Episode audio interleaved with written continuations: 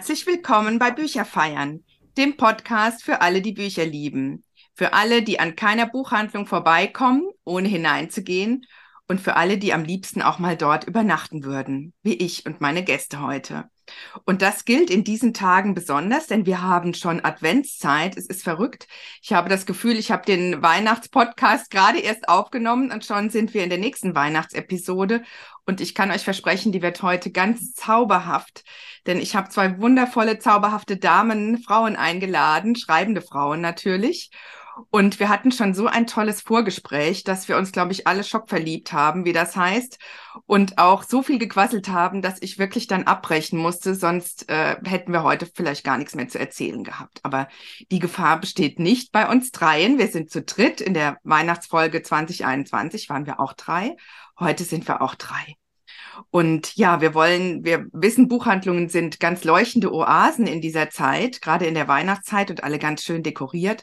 Und so ein bisschen was wollen wir euch heute auch schenken mit diesem Podcast. So eine kleine Geschenkeoase und Leseoase, winterliche Leseoase. Habt viel Spaß dabei, macht euch gemütlich, zündet euch eine Kerze an oder macht euch schön im Sessel oder bügelt dabei die Wäsche, ist ganz egal. Hauptsache, ja, die Astrid zeigt schon, oh, hab schon verraten. Äh, Vornamen wisst ihr schon, hat auch eine Kerze. Wir haben auch ganz tolle Tassen ausgepackt, Weihnachtstassen, und ich verrate euch gleich, mit was wir anstoßen. Aber jetzt erstmal zu meinen Gästen. Und zwar, ich verrate, ich mache das ja immer so ein bisschen Jürgen von der Lippe mäßig, dass das so Dalli-Klick erstmal dauert, bis man drauf kommt, aber vielleicht kommt ihr tatsächlich auch drauf. Denn ähm, ich fange an mit der Astrid. Äh, Nachname müsst ihr noch erraten. Sie ist Drehbuchautorin, aber auch Romanautorin. Sie hat eine Romantrilogie kürzlich veröffentlicht in Etappen. Ich sage euch mal die Einzeltitel, aber die werden natürlich auch verlinkt, wie immer in den Show Notes. Leuchtende Tage, wilde Jahre und ein Ort, der sich zu Hause nennt. Also wer da nichts bei findet, dem kann ich dann auch nicht helfen. Da ist ja wirklich alles dabei, was das Leben schön macht und reich und lesenswert. Und ähm, ja, wie gesagt, sie ist Drehbuchautorin und da kennt man sie hinter der Kamera sozusagen. Und sie hat einen wundervollen Film gemacht. Sie macht ganz viele wundervolle Filme, gerade auch aktuell. Vielleicht kommt ihr jetzt schon drauf. Die ZDF-Serie Unterm Apfelbaum. Das sind zwei sehr sehenswerte Filme, auch noch alles in der Mediathek, wird auch verlinkt. Aber ich bin totales Fangirl, liebe Astrid. Und ich glaube, unser zweiter Gast auch. Denn du hast den, wie ich finde, schönsten Weihnachtsfilm aller Zeiten erfunden. Du bist die Mama und Drehbuchautorin von Und oben drüber, da schneit es. Und deswegen, ich bin schon ganz gerührt, Gänsehaut, Gänsehautfaktor. ich und, auch. Äh, deswegen, siehst du, und du bist schuld daran, in Anführungszeichen, dass ich in meinem ganzen Leben nie wieder Zimtsterne backen kann, ohne an Gisela Schneeberger zu denken, wie sie im Sessel sitzt und motzig Zacken für Zacken Zitat abreißt. Und ich werde auch, äh, soweit es mir möglich ist, jedes Jahr weiterhin bei meiner Schwiegermutter das Grab mit Lichterketten und Weihnachtskugeln dekorieren, denn ich weiß, dieser Film hätte ihr auch sehr gut gefallen. Und leider werde ich auch nie wieder bei Fix You von Coldplay an andere Bilder denken, als die, die du mit kreiert hast in diesem wundervollen Film. Ich sage nochmal den Titel, ihr kennt ihn bestimmt fast alle und oben drüber, da schneit es. Liebe Astrid, herzlich willkommen in meinem Podcast Bücher feiern und in dieser Weihnachtsfolge. Dankeschön. Applaus. Dankeschön. Was für ein schönes Willkommen. Vielen Dank. Du kannst gleich auch noch ganz viel äh, über dich erzählen und wir werden dich auch ausfragen dazu, damit alle ganz viel über dich erfahren. Aber ich möchte noch meinen zweiten Gast vorstellen. Und zwar ähm, ist sie die jüngste hier in der Runde. Ich möchte das mal betonen. Wir haben hier eine ganz schöne Spanne, die wir auch abdecken. Sie ist eine tolle Autorin, hat Religionswissenschaften studiert und Literatur, ist freie Autorin, Kolumnistin, gibt Schreibworkshops und macht, schnürt wundervolle Schreibbox-Pakete, die ich euch natürlich auch verlinken werde und hier schon mal ans Herz lege, denn die aktuelle wird gerade mit der Post verschickt, ist gerade erschienen.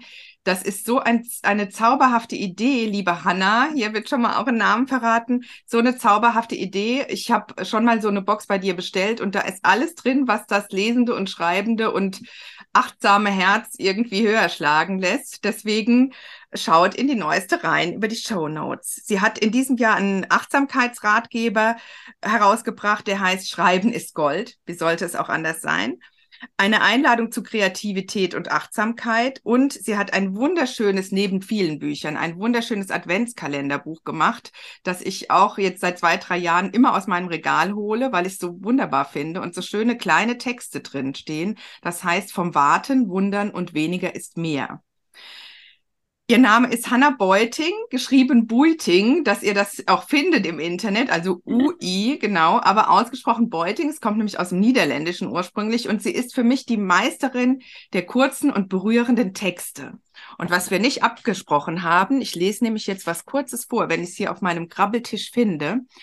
Und zwar ähm, verschickt Hannah in regelmäßigen Abständen Newsletter. Und der neueste ist glaube ich, in der vergangenen Woche angekommen und hat mein Herz berührt. Und da stehen so Sachen drin wie, wenn die Tage kürzer werden und dunkler das Leben, wenn einem die Puste auszugehen scheint und man sich manchmal wiederfindet auf Abwägen, dann braucht es etwas, das das Feuer in uns entzündet, das uns heller sehen lässt, das uns die Hände wärmt und das Herz. Liebe Hanna, dass du heute hier bist, das wärmt mir mein Herz. Herzlich willkommen, Hanna Beuting in dem Podcast. Vielen, vielen Dank, liebe Urs. Da wird mir auch ganz warm bei so einer Begrüßung. Danke. Schön, dass ihr da seid. Bevor wir jetzt in die Vollen gehen mit allen möglichen Fangirl-Fragen meinerseits und eurerseits, müssen wir erstmal prosten.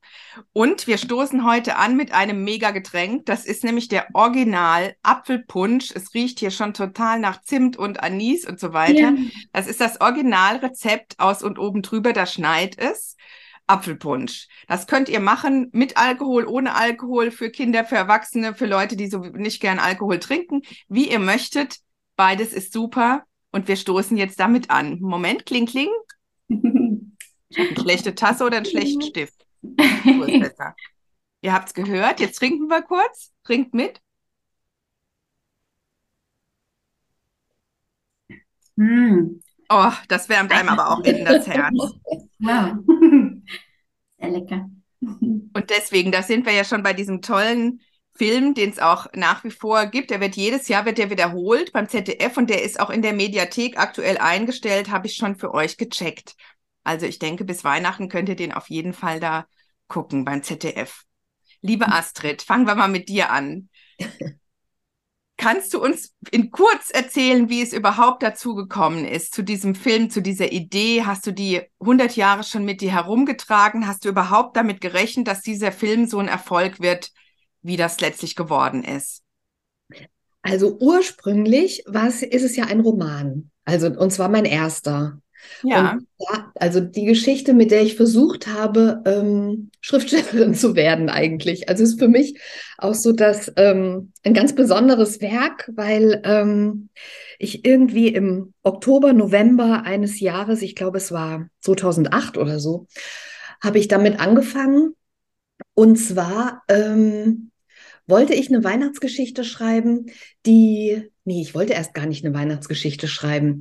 Ich, ich, äh, mir war weihnachtlich zumute und ich wollte was schreiben, aber ich wusste nicht was. Ne? Mit was fängt man an? Ich hatte so ein paar Kurzgeschichten angefangen und habe gedacht, ich schreibe vielleicht eine weihnachtliche Kurzgeschichte. Und daraus ist dann ähm, dieser Episodenroman geworden, der dann durch, durch das Haus wandert, ähm, in dem ich gewohnt habe, ne? ein Mietshaus und dieses Gefühl, dass man abends alleine in seiner Wohnung ist und aus dem Fenster schaut und sieht die ganzen anderen erleuchteten Fenster. Ne, das ja, kennen wunderbar. wahrscheinlich alle, die in Städten wohnen. Und im Hinterhof sieht man andere äh, Wohnungen, als wenn man vorne rausguckt. Aber irgendwie kennt man die Nachbarn, auch wenn man noch nie mit ihnen gesprochen hat. Ja. Und dieses Gefühl wollte ich äh, ähm, nach Weihnachten transportieren. Und habe dann quasi die Wohnung eines Mietshauses gefüllt mit ihren Bewohnern und ähm, ihre Weihnachtsdilemmata beschrieben. Da sind manchmal tragische und manchmal eher lustige. Und ähm, ja, und dann war irgendwie Weihnachten vorbei. Ich bin so in der Mitte stecken geblieben und hatte keine Lust mehr, weihnachtlich zu schreiben, wenn langsam der Frühling kommt. Aber dann im nächsten Jahr wieder angefangen und dachte, jetzt muss ich das durchziehen. Habe also im Oktober wieder weitergeschrieben und war Weihnachten noch nicht fertig und wusste dann aber, wenn ich jetzt nicht weitermache, dann wird es nie fertig und habe die hab den Tannenbaum stehen lassen, habe Weihnachtsmusik dudeln lassen, habe Lebkuchen gegessen bis März hinein. Mein schönster Weihnachtsschmuck ist leider vom Baum gefallen, weil der dann immer so ganz trocken wurde und dann sind die Aber dann war im März, April, sowas war das Buch dann fertig. Und ähm, ja, und dann äh, hat es tatsächlich auch gleich einen Verlag gefunden und dann auch ganz schnell eine Filmproduktion, die es produzieren wollte. Also das war alles so ein bisschen, das ist immer so mein Weihnachtswunder. Und jedes Jahr denke ich wieder, ja, das ähm, war wirklich ein Wunder für mich. Wie schön, wie schön. Und warst du denn vorher schon Drehbuchautorin? Nee, Das auch nicht. das auch nicht. Nee, ich habe mein erstes Drehbuch und mein erster Roman. Und das Wahnsinn. war, ja, das war klar, das war natürlich überhaupt nicht damit zu rechnen, dass der so erfolgreich sein würde. Und ähm, alle waren auch immer sehr skeptisch, ja, kann die das überhaupt? Und ähm, dann hatte der ja so eine sensationelle Quote, das war das nächste Wunder. Und beim Fernsehen zählt ja immer Quote sehr viel, ne? Wenn man eine hohe Quote hat, dann ist alles toll. Und ähm, ab da war ich Drehbuchautorin. Also ab da habe ich unheimlich viele Aufträge bekommen. Das ist ja verrückt. Das ist ja auch schon wieder eine Weihnachtsgeschichte Ja, total. Ja. Total. Und weißt du, ich kann mich total gut erinnern an die erste Ausstrahlung tatsächlich. Und ich weiß noch ganz genau, dass ich da reingezeppt habe. Vielleicht habe ich auch den Anfang sogar ein bisschen verpasst und bin da hängen geblieben und habe das durchgeguckt, habe alles stehen und liegen lassen und dachte, was ist denn das für ein zauberhafter Film? Ehrlich, auch wie Und kurz schön. danach rief ein Freund von mir an, hallo Wolfgang Werner, der hier den Jingle äh, mir komponiert hat für diesen Podcast und sagte, Mensch, Usch, da war eben so ein toller Film im Fernsehen. Hast du den zufällig gesehen? Ich war ja wie gebannt. Und dann, so ging das irgendwie noch Tage. Ständig habe ich mich mit Leuten über diesen Film unterhalten. Hanna, ging dir das auch so? Wie war das bei dir? Ähm, Ich kann mich nicht erinnern, mich mit anderen darüber unterhalten zu haben, aber ich habe ihn, glaube ich, auch bei der Erstausstrahlung schon irgendwie wahrgenommen. Und ich muss sagen, eins meiner absoluten Lieblingslieder ist Fix You von Coldplay. Und aller, aller spätestens dann hatte mich der Film eh, aber ehrlich gesagt auch schon vorher. Und ich musste gerade so schmunzeln, Astrid, bei dem, was du erzählt hast, ähm, ja, dass diese, diese erleuchteten Fenster oft so Geschichten erzählen. Und so geht mir das auch total. Und deswegen kann ich das so nachvollziehen, ne? dass das manchmal schon so ein Anlass zum Schreiben und Geschichten erfinden so sein kann. Und Ja. Ähm, ganz wunderbar irgendwie in Bilder dann gekleidet von dir. Also ist auch einer meiner Lieblingsweihnachtsfilme. Schön. Also wirklich ganz, ganz toll. Und jetzt hast du aktuell auch gerade einen Film, äh, also schon länger geschrieben natürlich, aber der jetzt gerade lief im ZDF. Das ist auch ein, den ich auch sehr Astrid Rupert-like finde, weil dahinter auch so ganz viele doppelte Böden sind und viel Zauberhaftes auch, obwohl der im Sommer spielt, ne? Oder zumindest in der warmen Frühling, Jahreszeit, äh, im Frühling, mhm. genau. Der heißt Unterm Apfelbaum. Und ähm, das ist eine Frauengeschichte. Warum war dir das so besonders wichtig? Eine Also- oder eine, doch eine Frauengeschichte. Es Verschiedene ist schon sehr eine Frauengeschichte, genau. Ja. Es geht um drei Frauen und mir war es wichtig, mal andere Frauen im Fernsehen zu erzählen, als die, die man meistens so trifft. Also es ist ja ein Unterhaltungsfilm, ne? Der läuft Sonntagabends im ZDF, im Herzkino. Und ähm, da hat man oft sehr viele hübsche blonde Püppchen, sage ich mal. Ähm, oder man hat die einsamen Witwen. Also man hat, man hat so ein bestimmtes Frauenbild. Und ähm, ich wollte gerne ungefällige Frauen erzählen, ne? die nicht auf den ersten Blick gefallen wollen, sondern die so versuchen, so zu sein, wie sie sind und damit auch oft scheitern oder ihre Probleme haben. Ne? Da gibt es eine junge Zimmerfrau, in, eine junge Frau im Männerberuf, die sich mit vielem auseinanderzusetzen hat, ne? mit Vorurteilen, mit ähm, ihren Kollegen. Dann gibt es eine, ähm, eine einsame Frau, die viel zu früh, der viel zu früh der Mann gestorben ist und die ähm, sehr ruppig ist und auch gar nicht so die, die gefällige, sanftmütige Frau, die man sonst so sieht im Fernsehen oder auf diesem Sendeplatz vor allem. Und dann gibt es ähm, eine ähm, Denkmalpflegerin iranischer Herkunft, die aber Deutsche ist, weil sie in Deutschland aufgewachsen ist und die sich auch mit sehr viel ähm, Vorurteilen und allem Möglichen rumzuschlagen hat und auch ihre eigene, ihre eigene Art und ihr eigenes Wissen ähm, und ihre Begeisterung für den Denkmalschutz. Damit prallt sie natürlich auch gegen viele Wände. Also es sind drei sehr besondere Frauen, die da zusammenfinden und ähm, so eine etwas unwahrscheinliche, aber sehr dynamische WG bilden. Und das in einer ganz schönen Kulisse, nämlich auf dem Dorf. In Dorf ist nachher auch nochmal mein Thema hier, im Mhm, Vogelsbergkreis. genau. Und das hat so eine ganz schöne Fachwerkkulisse und wirklich tolle Bilder auch, aber auch wunderschöne ähm, Szenen, tolle Worte natürlich äh, bei dieser äh, Drehbuchautorin und Schriftstellerin, die da im Hintergrund das erschaffen hat. Und mit Frauengeschichte meinte ich dieses Mal jetzt auch tatsächlich nicht im Sinne von Frauenroman, was ja das irgendwie einschränken soll, sondern das Thema sind Frauen. Und das finde ich auch toll, dass sie da im Mittelpunkt stehen. Und Männer sollten den unbedingt gucken, denn man lernt ganz viel über Frauen. Und äh, ja, eine zweite tolle Frau haben wir heute auch hier. Das ist die Hanna. Liebe Hanna, für dich ist Schreiben ganz, ganz viel. Und das merkt man auch in deinen Texten, die oft auch so kurz und knackig sind und sehr berührend sind. Du gibst Schreibworkshops, du hast diese tolle Schreibbox in verschiedenster Ausführung. Die aktuelle kommt jetzt gerade, ist jetzt gerade rausgekommen. Vielleicht klingelt es auch gleich bei mir und bei dir an der Tür und die kommt hier rein. da warten wir, das wäre dann auch noch passend dazu. Was ist denn das Lesen und das Schreiben für dich? Was bedeutet das für dich? Also wenn du jetzt gerade sagst, ich wäre so eine, die so knackig formulieren könnte, würde ich wirklich, und das soll nicht zu plakativ klingen, aber sagen, dass das Schreiben schon auch und Lesen Leben für mich ist. Also dass es einfach ein großer Bestandteil äh, meines Lebens ist, ehrlich gesagt, solange ich denken kann. Ich gehöre zu denen, die das Glück hatten, schon wirklich auch ähm, ja von klein auf ähm, vorgelesen bekommen zu haben. Das sind so meine schönsten Kindheitserinnerungen, dass ich bei wechselnden Personen immer mal wieder auf dem Schoß irgendwie Platz nehmen durfte und schon ganz früh so mit Geschichten in Kontakt gekommen bin. Und ich würde sagen, das ist so eine Spur, die sich bis heute durch mein Leben zieht. Also, dass ich ähm, ja dem so, dem so gefolgt bin. Also einmal dieses ähm, Geschichten äh, lesen selber, vorgelesen bekommen und dann kam irgendwann auch für mich der Moment selber, das mal auszuprobieren, äh, wie kann das denn gehen, selber auch Geschichten zu erzählen. Und das ähm, ist mittlerweile heute ähm, einfach ja wirklich auch mein Beruf geworden, das und wie das ja bei Berufen dann häufig so ist, nehmen die einfach ja auch viel Lebenszeit ein.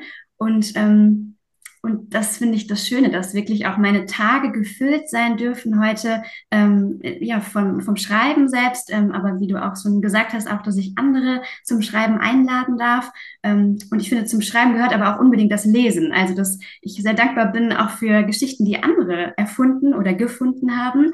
Ähm, ich finde, das ist eine wahnsinnige, wahnsinnige Inspiration. Ähm, und so, so geht das so Hand in Hand und ist wirklich Leben für mich, Schreiben und Lesen. Das ist total schön, wie du das jetzt so dargestellt hast. Ist auch eine tolle Überleitung jetzt zu den Buchvorstellungen. Und ich kann euch wirklich die Texte meiner beiden Gästinnen nur ans Herz legen. Äh, sie produzieren weiterhin wirklich ganz, ganz tolle Bücher und schaut mal rein in die Show Notes. Und zwischendurch können wir uns ja auch noch Fragen stellen und übers Schreiben und so austauschen. Da kommt bestimmt ganz viel, was wir noch über euch hören. Und vor allem habt ihr tolle Bücher mitgebracht. Da wir zu dritt sind, stellen wir jetzt jede drei Bücher vor, sonst sind es ja vier. Wir haben jetzt alte, neue und blaue dabei. Und ich würde sagen, die Astrid fängt an mit ihrem alten in Anführungszeichen. Und das passt total gut in dieses Jahr. Denn es ist. Es ist die souveräne Leserin von Alan Bennett. Und ähm, es ist tatsächlich so, als die Queen gestorben ist, habe ich mir das Buch wieder aus dem Regal geholt und drin geblättert. Ähm, es ist das Buch, das erzählt, wie die Queen zum Lesen kam.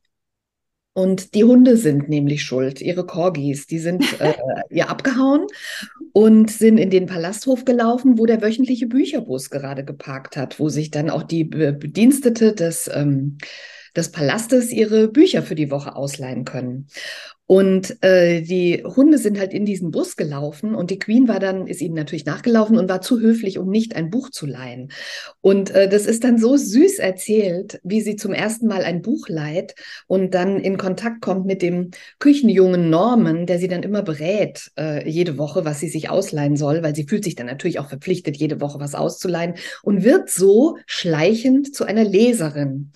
Und ähm, das verändert sehr vieles. Die Pflichten, die royalen Pflichten gehen ihr auf die Nerven. Sie will nicht mehr in der Kutsche sitzen und winken, sondern sie will dabei lesen. Und dann hat sie schon so Tricks, wie sie das Buch hält, dass sie oben winken kann und dort weiterlesen kann. Vielleicht war es ja auch so. Am Ende war es so, genau. Und es ist so ein britischer und warmherziger Humor in diesem Buch und gleichzeitig ist es so eine große Liebeserklärung ans Lesen und an die lebensverändernde Kraft von Büchern. Und deswegen möchte ich euch das Buch ans Herz legen. Das ist eine tolle Erinnerung auch. Ich habe es wirklich auch äh, vor längerem gelesen. Wann ist das erschienen nochmal, weißt du das? Ja, das ist ähm, 2008 erschienen, zumindest auf Deutsch bei uns. Wahrscheinlich ist es dann in England schon ein Jahr Ja. vorher erschienen oder zwei. Also ich habe es wirklich auch äh, sehr, sehr gerne gelesen und das ist auch so ein schönes in Leinen gebundenes, ne? Oder rotes Ja, das ist dieses Heftchen von Wagenbach in, in rotem Leinen gebunden mit, ähm, mit einem Lesebändchen und dieses kleine Bildchen vorne drauf. Und die haben ja auch immer dieses schöne Format, ne? So ein bisschen höher Ja, ja, so DIN langmäßig. Bücher. Ist also ein wunderbares Geschenkbuch, finde ich auch, weil man einfach so was richtig Schönes in der Hand hat. Und ähm, ja, und eine Das finde ich auch. Und nicht zu dick, nicht zu dünn, ne? Genau. Mhm. Also das perfekte erste Weihnachtsgeschenk haben wir euch schon vorgestellt.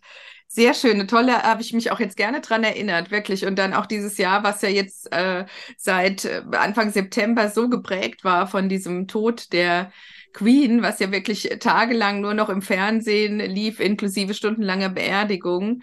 Und irgendwie auch so eine, ähm, ne Stichwort Zeitenwende, ne? Äh, Ja, heißt es ja jetzt ja. auch wirklich so eine Zeitenwende nochmal markiert hat, finde ich. Ja, ja, sie hat einfach dieses Jahrhundert so erlebt und er, erlebt und geprägt, ne, dass das ähm, ja für uns alle dann auch, e- egal wie man jetzt zur Monarchie steht, eine besondere Figur ist, ne, die ja auch Absolut. unser aller Leben total Mm. begleitet hat. Mhm. Und so eine starke Frau natürlich auch, Ja, ne? Mm. Ja, sehr schöner Einstiegstitel. Hast du noch die Koordinaten für uns, wo man das bekommt und äh, welcher Verlag und so weiter? Genau, der Verlag ist Wagenbach. Ähm, Ellen Bennett, die souveräne Leserin. Es kostet 17 Euro und hat circa 140 Seiten. Und Ja, die, die, der Übersetzer ist Ingo Herzke. Und nein, es hat 120 Seiten, noch nicht mal 140, 120. Ach, das hat man doch schnell gelesen. Sehr schöner Tipp. Vielen Dank. Hanna, was ist denn dein altes? Mein altes Buch ähm, ist Das Weihnachtsgeheimnis von Jostein Garda. Ich habe ja eben schon kurz anklingen lassen, dass für mich ähm, ja schon in der Kindheit auch das Lesen und das Vorgelesen bekommen eine große Rolle gespielt hat. Und deswegen habe ich als altes Buch auch wirklich ein Kinderbuch ausgesucht. Also das Weihnachtsgeheimnis, ähm, glaube ich, läuft schon als Kinderbuch, wobei ich auch sagen äh, würde, dass auch Erwachsene, glaube ich, viel Gutes darin finden können. Ähm, das ist 1992 in Norwegen erschienen. Das ist mein Geburtsjahr. Das habe ich jetzt bei der Recherche selber nochmal rausgekriegt. Äh, und 1998, ähm, da bin ich zur Schule gekommen, äh, da ist es dann auch im deutschsprachigen Raum äh, im Hansa Verlag ähm, erschienen, äh, übersetzt von Gabriele Häfs. Und ähm, ich glaube, vielleicht ist manchen Jostein Garda vor allem auch als Autor von Sophies Welt bekannt. Das ist ja, Genau, der ja. Titel, der ähm, häufig mit ihm in Verbindung gebracht wird. Ähm, und als ich jetzt nochmal über dieses Buch nachgedacht habe, ich mochte diese, diese Frage überhaupt so gerne, was jetzt dieses ähm, auszuwählen, was für uns ein altes, aber ja auch durchaus äh, Buch ist, was wir auch bis heute irgendwie noch schätzen, würde ich sagen, das ist es eben für mich. Ähm, habe ich mich nochmal daran erinnert, ähm, was das denn, was das Besondere an diesem Buch für mich schon damals als Kind war, aber das, was es bis heute auch eigentlich noch ist. Und ich würde sagen, es ist eins der Bücher, die mir so das Lesen, ähm, das selber lesen, aber auch das Vorgelesen äh, bekommen, sehr lieb gemacht haben, schon ganz früh. Und ich muss dazu sagen, ich hatte das auch als Hörspiel. Und ich finde, das Hörspiel ist auch wahnsinnig empfehlenswert. Und es geht mir wirklich bis heute so, wenn ich das jetzt nochmal anmache, vielleicht kennt ihr sowas, ähm, Ja. da kommt so diese Melodie und ich habe sofort wieder dieses weihnachtsglitzerige Gefühl. Ich bin Mhm. sozusagen ge- zurückgebeamt, ähm, so in meine Grundschulzeit, so ungefähr. Mhm. Ähm, und das ist mir, ist mir ganz bedeutsam. Das Buch ist vor allem besonders, das heißt ja das Weihnachtsgeheimnis und es hat auch was Geheimnisvolles, finde ich, an sich, weil es eigentlich mehrere Geschichten in einer erzählt. Also eine Geschichte ist die, ähm, ist vielleicht so die, die, mit der man so einsteigt, also so beginnt auch das Buch, äh, die von Joachim. Joachim ist ein norwegischer ähm, Junge, wahrscheinlich auch so im Grundschulalter. Und der macht ähm, ja zu Beginn des Buches die eigentlich erstmal traurige Erfahrung, dass äh, Advent vor der Tür steht und er hat keinen Adventskalender. Und in der ganzen Stadt scheinen alle Adventskalender ausverkauft zu sein. Also diese üblichen mit Schokolade Ja. oder mit Spielzeug, nirgendwo gibt's mehr einen. Und das macht ihn natürlich erstmal traurig. Und er stößt dann aber durch einen Zufall ähm, mit seinem Vater gemeinsam in einem alten Buchladen auf ein aller, allerletztes Exemplar eines Adventskalenders. Und sie nehmen erstmal aus der Not heraus diesen einen Kalender, damit der arme Junge überhaupt einen hat. Und das Besondere ist dann aber, dass der 1. Dezember kommt. Er versucht, das erste Türchen zu öffnen, macht es auch. Ähm, der, der Kalender wirkt auch wirklich so ein bisschen magisch und alt schon von außen. Und er erwartet darin, dass einfach so Bilder da drin sind, weil es wirklich ein alter Kalender ist. Und früher waren ja Adventskalender einfach mit besonderen Bildern oder so. Mhm, genau. Und das Besondere ist aber, dass nicht nur ein Bild sich hinter dem ersten Türchen verbirgt, sondern ein kleiner Zettel herausfällt. Und der ist ähm, handgeschrieben ähm, und der muss, braucht erst einen Moment, bis er das entziffern kann. Und jetzt komme ich zur zweiten Geschichte, die nämlich in dem Buch erzählt wird. Auf diesen Zettelchen wird eine weitere Geschichte erzählt, die sich von Türchen zu Türchen immer weiter fortschreibt. Und diese zweite Geschichte ist die, ähm, so beginnt sie zumindest, des kleinen Mädchens Elisabeth, das eines Tages in einem norwegischen Kaufhaus in der Vorweihnachtszeit einem äh, Glockenlamm aus Plüsch, also einem Kuscheltier, äh, folgt, das nämlich plötzlich lebendig wird.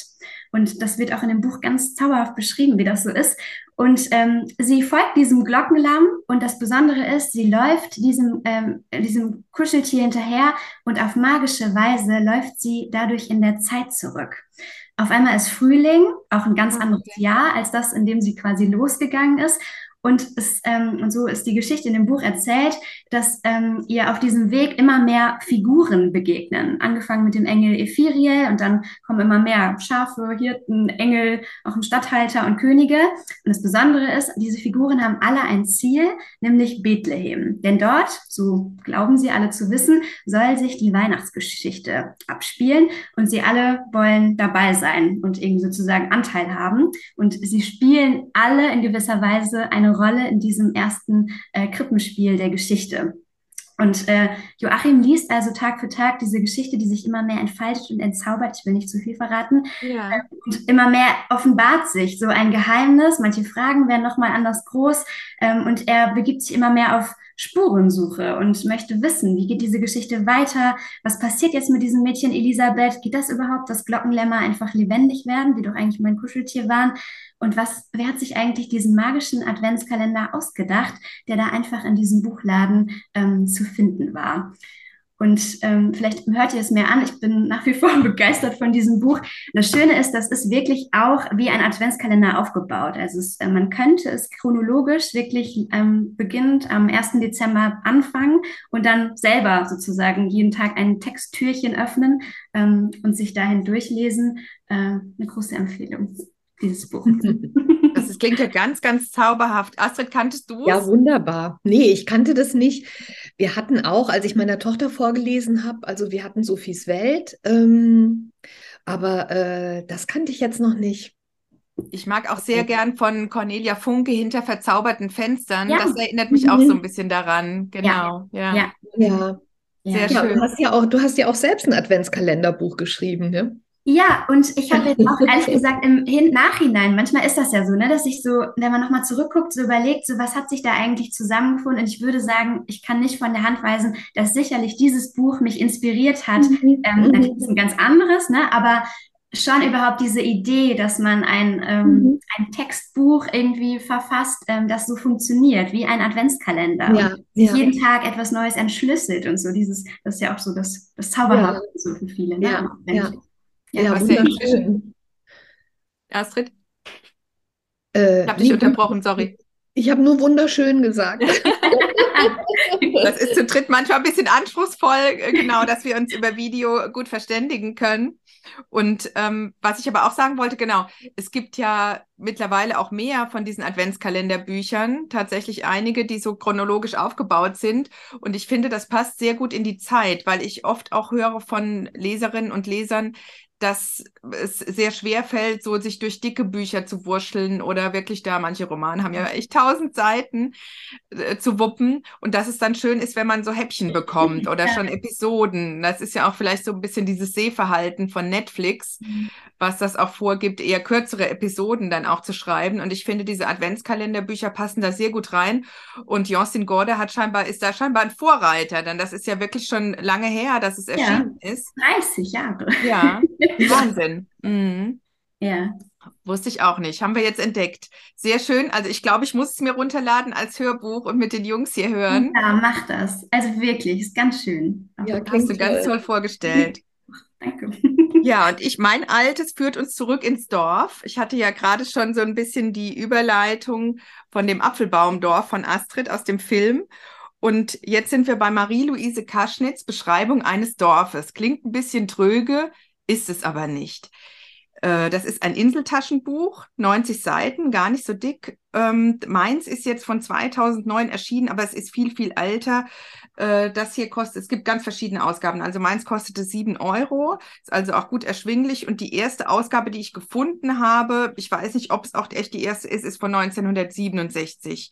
Marie-Louise Kaschnitz hat gelebt von 1901 bis 1974 ist natürlich eine sehr berühmte, bekannte Dichterin und Schriftstellerin. Und ich hatte von diesem Buch noch original noch nie gehört und habe zufällig, ich weiß aber nicht mehr bei wem, irgendwo auf den sozialen Medien einen Post gelesen, dass eine Kollegin schrieb, irgendwann in meinem Leben werde ich einmal über mein Dorf schreiben, wie Marie-Louise Kaschnitz das getan hat in Beschreibung eines Dorfes. Und ich dachte, hm, was ist das denn? Habe das gegoogelt, wie das manchmal so ist, dann nimmt das so Formen an, habe es mir bestellt und habe dann wirklich nicht mehr aufhören können zu lesen. Es gibt mhm. ja so mhm. Bücher, ich habe nachher noch eins dabei, die man so in einem Vormittag liest und dann so, bitte sprecht mich nicht an, ich kann jetzt gerade nicht, abtaucht. Und das ist auch so eins. Marie-Louise Kaschnitz war ähm, eine sehr weit bereiste Person. Sie hat nämlich einen, sie war selber adliger Herkunft und hat äh, einen Guido Freiherr von Kaschnitz-Weinberg geheiratet und der war Professor für Kunstgeschichte äh, und sie ist viel mit ihm herumgereist. Und ähm, ja, ist ihr, eigentlich ist sie aufgewachsen in einem Dorf, also nee, geboren, genau, geboren ist sie in einem Dorf. Bolschweil heißt das, hatte ich auch noch nie gehört, im Hexental, das ist im Schwarzwald. Vom Hexental hatte ich schon mal gehört. Und da liegt offenbar dieses Dorf mit dem Familienanwesen. Sie war dann aber in Berlin und in Potsdam in so einem Mädchenlyzeum im Internat und hat sich scheinbar immer sehr gesehnt nach diesem Dorf und hat dann später auch, als sie älter war, gesagt, es, sie kann, sie hat kein richtiges Leben, wenn sie nicht mindestens einmal im Jahr in diesem Dorf war. Und irgendwann hat sie dann diese Geschichte aufgeschrieben, Beschreibung eines Dorfes und das macht sie extrem geschickt. Sie hat sich nämlich ein Konstrukt überlegt Sie tut nur so, als wenn sie über dieses Dorf schreiben würde. Also genau wie die äh, Kollegin aus dem Post, deren Namen ich leider nicht mehr weiß, wo ich es gelesen hatte. Also ich möchte euch nur mal den Anfang vorlesen. Da heißt es, eines Tages, vielleicht sehr bald schon, werde ich den Versuch machen, das Dorf zu beschreiben. Ich werde überlegen, womit anfangen. Mit dem Oberdorf, mit dem Unterdorf, mit dem Friedhof, mit dem Wald oder mit den Höhlen, die hoch oben am Ölberg liegen. Wasser, so geht die Sage, erfüllte die Talbucht, wie jetzt zuweilen der Nebel. An den Felsen waren einmal Ringe, an den Ringen Boote befestigt, während in Wirklichkeit nur eines feststeht, nämlich, dass diese Höhlen die Zuflucht nach eiszeitlicher Jägerhorden waren. Und dann schreibt sie Kapitel für Kapitel eine Schöpfungsgeschichte sozusagen ihrer Dorfbeschreibung. Am ersten Tag werde ich das und das beschreiben. Am zweiten Tag das, am dritten das. Und das hat insgesamt 21 Tage. Und Ende dann, das ganze Ende lese ich euch nicht vor, aber den Anfang vom Ende sozusagen bei 21.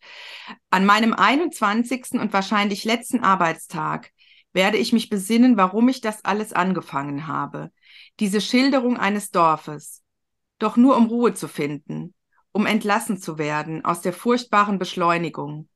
Aber man wird nicht entlassen, auch hier nicht, gerade hier nicht. Veränderung über Veränderung. Das Rad der Jahreszeiten, ein weitflügeliges Rad, dreht sich. Ich selbst drehe es, schneller und schneller, bis es eine Scheibe wird, eine klirrende Sonnenscheibe. Also ihr hört schon, das ist unfassbar poetisch. Mhm. Marie-Louise Kaschnitz ist ja auch Lyrikerin. Und das ist so ein schönes Prosaschätzchen, Mhm. dass ich wirklich froh bin, dass ich da durch Zufall drauf gestoßen bin. Man hat sofort, äh, euch wird es vielleicht auch so gehen, man hat sofort irgendwie die Bilder der eigenen Dörfer im Kopf, die man so kennt, auch wenn sie dann beschreibt, am dritten Tag beschreibe ich den Wald und den Friedhof und das und das und was und die Personen auch, die damit in Verbindung stehen, ihr Elternhaus, zu dem sie immer zurückgekehrt ist. Und man hat sofort irgendwie dieses eigene, die eigenen Bilder vermischen sich mit ihren Bildern. Und das macht sie so geschickt und so bewusst, unbewusst äh, und mit diesem Schöpfungsgedanken, dass sie vielleicht immer schon mal über dieses Dorf schreiben wollte, denke ich mir jetzt so als Autorin, und dann vielleicht es irgendwie keinen richtigen Anpack gefunden hab, hat und dann diese Idee hatte, ich tue jetzt einfach mal so, als ob. Ja.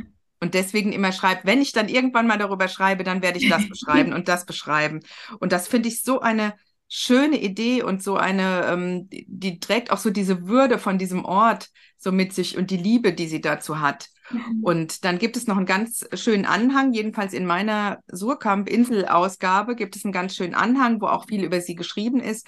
Und das endet damit, dass man, dass ähm, Dagmar von Gersdorf, die dieses Nachwort geschrieben hat, dann erklärt, wenn man heute in dieses Dorf kommt, Bolschweil im Breisgau, im äh, Hochschwarzwald, dann steht da eine Gedenktafel am Eingang des Dorfes mit einer Textzeile aus einem Kriegsgedicht von Marie-Louise Kaschnitz und da steht wohl denen, die gelebt, ehe sie starben. Ist das mhm. nicht schön? Mhm. Ganz toll. Ja. ja. Also das finde ich total schön. Kanntet ihr das? Nee, ich kannte das nicht. Äh, und ich habe auch gerade mir vorgenommen, wieder Marie-Louise Kaschnitz zu lesen. Also ich bin gleich ganz angetan davon. Ja, ja, ja also ich kenne sie auch, glaube ich, nur als Lyrikerin bislang. Ich. Und ich muss sagen, jetzt gerade bei dem, was du erzählt hast davon, ähm, dachte ich auch gleich, ich habe ja eben erzählt, oder du hast es erzählt, dass ich auch Schreibseminare und Schreibworkshops mache. Und ich finde, das ist eine wunderbare Inspiration, um auch Menschen selber ins Schreiben einzuladen. Ne? Also das sozusagen als literarisches Vorbild möglicherweise wirklich zu nehmen und dann ja, zu überlegen, was ist denn mein Dorf, ne? Und vielleicht so exemplarisch, vielleicht dann nicht in 21 Tagen, ein bisschen kürzer, so die, die Schöpfungsgeschichte der eigenen, des eigenen Herkunftsortes oder mal versuchen mhm. ähm, nachzuzeichnen oder nachzuerzählen. Ja. Äh, ich, ähm, wunderbarer Schreibanlass auch, also über ja. das Leseerlebnis, glaube ich, hinaus. Also ja. Herkunft ist ja überhaupt so ein Thema für uns alle, ne? Mhm. Weil die wenigsten leben ja noch in den Orten, aus denen sie kamen. Also ne, wir ziehen oft um wegen Beruf, wegen, ähm, wegen Studium, äh, weil es uns irgendwo hinzieht, äh, wo, wir, wo wir unsere beruflichen Träume verwirklichen wollen. Das ist ja jetzt oft unser Zuhause. Und die Herkunftsorte, ähm, die haben sowas, die haben sowas Magisches, was Romantisches, ne, was uns verbindet, so in die Vergangenheit und in unsere Kindheit hinein. Und ich finde es zum Beispiel auch in meinem Dorf, wo ich jetzt lebe, da bin ich vor zehn Jahren hingezogen. Und ich bin immer sehr gerührt und bewegt davon, wenn ich so feststelle, ähm, die Leute leben da schon ihr ganzes Leben lang und es mhm. sind wenige weggegangen. Mhm. Und das war auch mit ein Grund, warum ich Apfelbaum äh, erzählen wollte, ne? warum ich die Geschichten unterm Apfelbaum erzählen wollte, weil das sowas, ähm, ja, weil ich da auf sowas gestoßen bin, was es heute ganz selten noch gibt. Ne? Also nicht so was Verwurzeltes, ne? Ja. Also, ja. Da sitzen auch immer so drei alte Herren am Dorfbrunnen in deinem Film. Die fand ich auch so herrlich. Wie die von der Muppet Show, ne? Diese beiden Alten. Und dann kommentieren die so, wenn jemand vorbeikommt, dann mhm. die sehen alles und wissen alles und geben ihre Kommentare ab. Ja, Gibt ja, genau. Wirklich? Äh, so ein bisschen schon, ja. ja, ja. Vielleicht in wechselnden Besetzungen sind nicht immer die gleichen drei, die da sitzen. Ja, ja, genau, ja. genau. Aber tagsüber eher die Alten und abends eher die Dorfjugend. Ne, die ah, okay, das wechselt. Alles in der Mangelung von Kneipen, ja, genau. Ja, ja, genau, genau. Ja, ja. Und das ist natürlich was, dem man in jungen Jahren, glaube ich, auch oft entfliehen will. Ne? Dieses mhm. alles wird gesehen, diese Überwachung. Äh, ne? Man kann nicht heimlich ausgehen nachts, weil irgendeiner sieht einen bestimmt und petzt es dann den Eltern. aber, aber so, wenn man älter wird, also ich steuere ja jetzt so langsam auf die 60 zu, ist das was ganz anderes. Da macht es was ganz Heimeliges. Mhm. Mhm. Ja, schön. Obwohl das nicht das Dorf ist, in dem du geboren bist, ne? Nee, nee, nee, da bin ich mhm. wirklich neu hingekommen. Mhm. Zugereiste, Stadtflucht ja, sozusagen. Zugereiste, genau. Ja, sehr schön, sehr schön. Ja, jetzt sind wir schon bei den neuen Büchern angelangt. Ähm, jetzt war Hanna gerade Astrid, du bist dran mit dem neuen. Jetzt bin ich schon wieder dran mit dem neuen, genau. Das ist ja so schnell hier alles, ganz lebendig. Ja, beim Bingo. genau, muss man aufpassen, nicht, dass man seinen Einsatz verpasst. Genau. Also, als neues Buch habe ich mir ausgesucht Offene See von Benjamin Myers. Das ist im Dumont Verlag erschienen, hat 270 Seiten, ist, ist ähm, 2020 erschienen und kostet jetzt als Taschenbuch 12 Euro. Und das ist die Geschichte ähm, also als erstes hatte ich ja die Geschichte, wie die Queen zur Leserin wird und jetzt habe ich die Geschichte, wie ein junger Mensch zum Künstler wird und was ihn erweckt hat. Das finde ich sind auch immer ganz tolle Geschichten. Ähm, die mich immer sehr bewegen, weil wir haben ja eigentlich als, als Schreibende haben wir ja alle so eine, so eine Ich-Werdungsgeschichte in uns, ne? So eine, wie, wie findet man den Künstler in sich und traut man sich den herauszulassen und so. Ja. Und ähm, diese Geschichte war für mich so ein, ein, ein ganz ja, wunderbarer, zauberhafter Weg dahin. Es geht um den jungen Robert, der muss Bergarbeiter werden, wie alle Männer in seiner Familie. Es spielt so in der Zeit nach dem Zweiten Weltkrieg. Er ist so 16, 17 er weiß, er muss jetzt auch jetzt, die Schule ist vorbei, er muss unter Tage ins Bergwerk, aber er hat so eine Sehnsucht in sich. Er will weiter, er will Natur und seine größte Sehnsucht ist es, das Meer zu sehen. Und ähm, dann wandert er los, er nimmt sich quasi eine Auszeit und geht auf Wanderschaft, um einmal das Meer zu sehen, bevor er danach in den dunklen Kohlebunkern verschwindet. Und ähm, allein die Beschreibung, wie er diesen Sommer beschreibt, wie er die Landschaft beschreibt und die, die Düfte der, der Felder und ähm, das ist alles ganz wunderbar. Ich, hab, ich kann mich gar nicht an Einzelheiten erinnern, aber ich kann mich genau an dieses Sommergefühl von äh, Robert auf seiner Wanderschaft erinnern. Und ähm, in Yorkshire, da ist er dann schon etliche äh, äh Kilometer gelaufen, trifft er auf eine sehr ungewöhnliche Frau, Dulcie, die lebt alleine. Eine ganz exzentrische, extrovertierte, ähm, ältere Dame. Bei der bleibt er erstmal eine Weile. Er hilft ihr, also sie nimmt ihn auf, versorgt ihn, ne, dass er mal irgendwie sich waschen kann, dass er mal äh, richtig, sie kocht für ihn ganz toll, Sachen, die er im Leben noch nicht getrunken hat und gegessen hat. Und ähm, durch die Gespräche mit ihr, während er bei ihr bleibt und viel in ihrem Garten macht und ihr hilft, wandelt sich sein Blick auf das Leben. Ne, er hatte immer nur seinen Lehrer in der Schule und seine Eltern, von denen er quasi übernommen hat, was schon immer war. Und sie öffnet so seinen Blick. Und dieser Sommer wird für ihn dann ähm, ein Sommer der Umbrüche. Also er entdeckt, dass er auch etwas in sich hat und beginnt Sachen aufzuschreiben. Und er geht nichts, also er geht zurück, aber nur um zu sagen, ich werde nicht mehr ins Bergwerk gehen.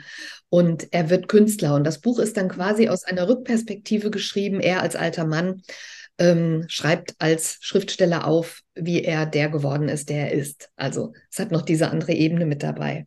Es ist manchmal so ein bisschen pathetisch. Also es ähm, es hat so große Worte, aber ich finde es ganz großartig, weil es die Schönheit der Natur und die, äh, die Kraft des Lebens so einfängt und das Licht und die Weite und wie gut es ist, wenn man seiner Sehnsucht folgt. Also sehr viel Atmosphäre, ähm, sehr viel Herzensbildung, eigentlich so eine Art Dornröschen-Geschichte, aber ohne Prinzenkuss, ne? sondern man ohne erweckt Prinzessin. ohne Prinzessinnenkuss, genau. Man erweckt sich selbst zum Leben. Gibt da noch ein Geheimnis, warum sie da lebt und warum sie so ist, wie sie ist, aber davon erzähle ich jetzt gar nichts, sondern einfach nur ähm, ein wunderbarer Roman. Also das gehört tatsächlich zu den Büchern, um die ich seit ein, zwei Jahren herumkreise. Kennt ihr das, dass die einem immer wieder so begegnen und man ja. hat es aber irgendwie doch nie gekauft und nicht geschafft und dann manchmal in der Buchhandlung bleibe ich auch davor stehen und denke, ach, offene See, ja, da ja. ist es wieder. Ja. Absolut, ja. Ehrlich gesagt, das auch. Genau auch mit diesem Buch ebenso. Also ich habe es auch schon ganz oft irgendwie gesehen, aber ich habe es selber auch noch nicht gelesen. Aber ich glaube, das müssen wir jetzt nachholen, oder Usch? Also dieses Atmosphärische ja unbedingt. Ja. Dieses Atmosphärische habe ich auch gespürt und hatte so ein bisschen es, die Befürchtung, dass es mir vielleicht zu wenig Handlung hat. Es hat nicht besonders viel Handlung. Also wenn jemand gerne plotgetriebene Geschichten liest, findet man es vielleicht langweilig. Aber ich fand es ganz intensiv durch diese, ähm, durch diese Naturbeschreibungen und durch diese, äh, diese Figur, die in so, eine fremde, in so eine fremde Welt geworfen wird und wie er dann damit umgeht und sich behauptet. Also ich glaube, wenn man Lyrik mag und wenn man Naturbeschreibungen mag, ist man da gut aufgehoben. Wenn man jetzt ähm, sonst lieber Krimis liest, sollte man vielleicht die Finger davon lassen. Ja. So. Dann, es Gut, und es passt ja auch zu diesem Meeresthema, ne? Es hat so eine Ruhe ja. auch drin. Ja, und es ja. ist nach wie vor, glaube ich, ich wollte es noch vorher nachschauen, aber äh, ich na, glaube, es ist nach wie vor auf der Bestsellerliste jetzt als Taschenbuchvariante. Ich glaube auch, ja. Mhm. Ich weiß mhm. jetzt auch, die letzten habe ich jetzt nicht verfolgt, aber ähm, es war gleich als Taschenbuch wieder auf der Bestsellerliste, mhm. ja. Also es scheint schon irgendwie, ich glaube, dass wir alle so eine Sehnsucht nach so einer Stille und nach einer Natur und nach einer intensiven Erfahrung in uns haben. Und ich glaube auch, ähm, dass es gerade eben in dieser in dieser Zeit, wo so viel um Geld geht und Industrie und ähm, dass da diese einfachen, kleinen, natürlichen Dinge uns so wichtig sind. Mhm. Also der Mensch muss ja begreifen, dass er Natur ist. Ne? Wir, ähm, wir denken ja immer, wir müssen die Natur beherrschen und äh, die Technik ist eigentlich unser Gott, ne? So. Aber eigentlich sind wir Natur, also wir stehen auf der anderen Seite. Und ähm, dieses Buch erinnert einen da so dran, wie man, wie man verbunden sein kann mit, mit der Welt um sich herum. Und das, äh, und diese Sehnsucht, finde ich, die wird da sehr bedient. Das ist sehr schön, finde ich. Ja, sehr schön. Schöner Gedanke. Hanna, ich glaube, deins passt auch dazu so ein bisschen. Absolut. Also bei allem, Astrid, was du gerade erzählt hast, dachte ich, ähm, ich glaube, ich habe das Geschwisterkind sozusagen ja, im Zwillingsbuch, äh, das Zwillingsbuch vielleicht und gleichzeitig wahrscheinlich doch auch ganz anders. Ne? Aber ähm, ich habe ausgewählt als neues Buch äh, zur See äh, von Dörte Hansen. Also allein äh, die Titel wirken sehr verwandt und ich würde auch sagen, das äh, Sujet ist irgendwie sehr ähnlich. Und vielleicht sogar, das kann ich nicht ja, hundertprozentig sagen, weil ich das, was du gerade vorgestellt hast, das Buch offensichtlich noch selber nicht gelesen habe, aber ich könnte mir vorstellen, dass sogar der der Zugang irgendwie vergleichbar ist. Denn auch das ähm, würde ich zumindest sagen, zu See ist auch kein plotgetriebenes Buch, so, also auf den ersten Blick zumindest, sondern lebt auch sehr von der Atmosphäre. Ich sage noch mal ganz kurz so die Hard Facts. Also es ist wirklich erst ähm, äh, in diesem Jahr erschienen, ähm, Ende De äh, September ähm, im Penguin Verlag. Wir gehören ja zum Random House, glaube ich, Gruppe. Ähm, es hat 256 Seiten und im Moment gibt es das nur als gebundenes Buch, was aber auch schön ist mit äh, Lesebändchen und so. Ähm, und da kostet es 24 Euro. Und Dörte Hansen ähm, hat, glaube ich, bislang drei Romane veröffentlicht, die alle Bestseller geworden sind. Also auch da scheint sie einen Nerv der Zeit zu treffen oder eine Sehnsucht von Menschen anzusprechen. Altes Land kennen vielleicht einige ähm, oder auch Mittagsstunde, das jetzt auch ähm, verfilmt wurde. Und zur See ist eben ähm, ihr drittes Buch. Und ich dachte, ich, ähm, ähm, als ich dir gerade zugehört, Astrid, äh, habe, fiel mir sofort auf, was hinten auf dem äh, Buchrücken steht. Ähm, ich dachte, das lese ich kurz vor. Da steht nämlich die Frage, woher kommt unsere Liebe zum Meer und die ewige Sehnsucht nach einer Insel? Und ich würde sagen, das ist eine der bestimmenden Fragen, die in diesem Buch ähm, ge, ähm, gestellt werden ich habe es gerade schon kurz angesprochen, auch dieses Buch lebt sehr von ähm, der Atmosphäre und es zieht, also so ging es mir zumindest beim Lesen, einen wirklich hinein in dieses Inselleben, äh, an das Leben am Meer. Ähm, ich bin auch so eine Meerliebhaberin, deswegen konnte ich da gleich äh, sehr viel Resonanz irgendwie da empfunden. Ähm, und die, ähm, die Handlung, die es durchaus gibt, aber die ist auch nicht so auf den ersten Blick, entschlüsselt sie sich gleich, ähm, spielt auf einer fiktiven Nordseeinsel. Das könnte also Föhr sein oder Langeoog, Norderney oder Ameland. Das ist gar nicht so ganz festgelegt. Ähm, ich glaube auch bewusst nicht. Ähm, und es erzählt ähm, eine Familiengeschichte, nämlich die Geschichte von der Familie Sander, die seit, ähm, so wird es erzählt, 300 Jahren in natürlich wechselnder Besetzung auf dieser Insel lebt und die auf eine Vergangenheit und teilweise auch noch Gegenwart zurückblickt von einer Tradition der Schifffahrt also dass das Seemänner vor allem waren. Äh, und die haben auch so eine Walfang-Tradition. Und beides wird so in dem Buch ähm, miteinander ein bisschen verwoben. Und diese Familie besteht aus fünf Personen, Vater, Mutter und drei Kinder. Alle sind mittlerweile erwachsen. Und alle sind entsprechend auch mit einer je ganz eigenen Persönlichkeit ausgestattet.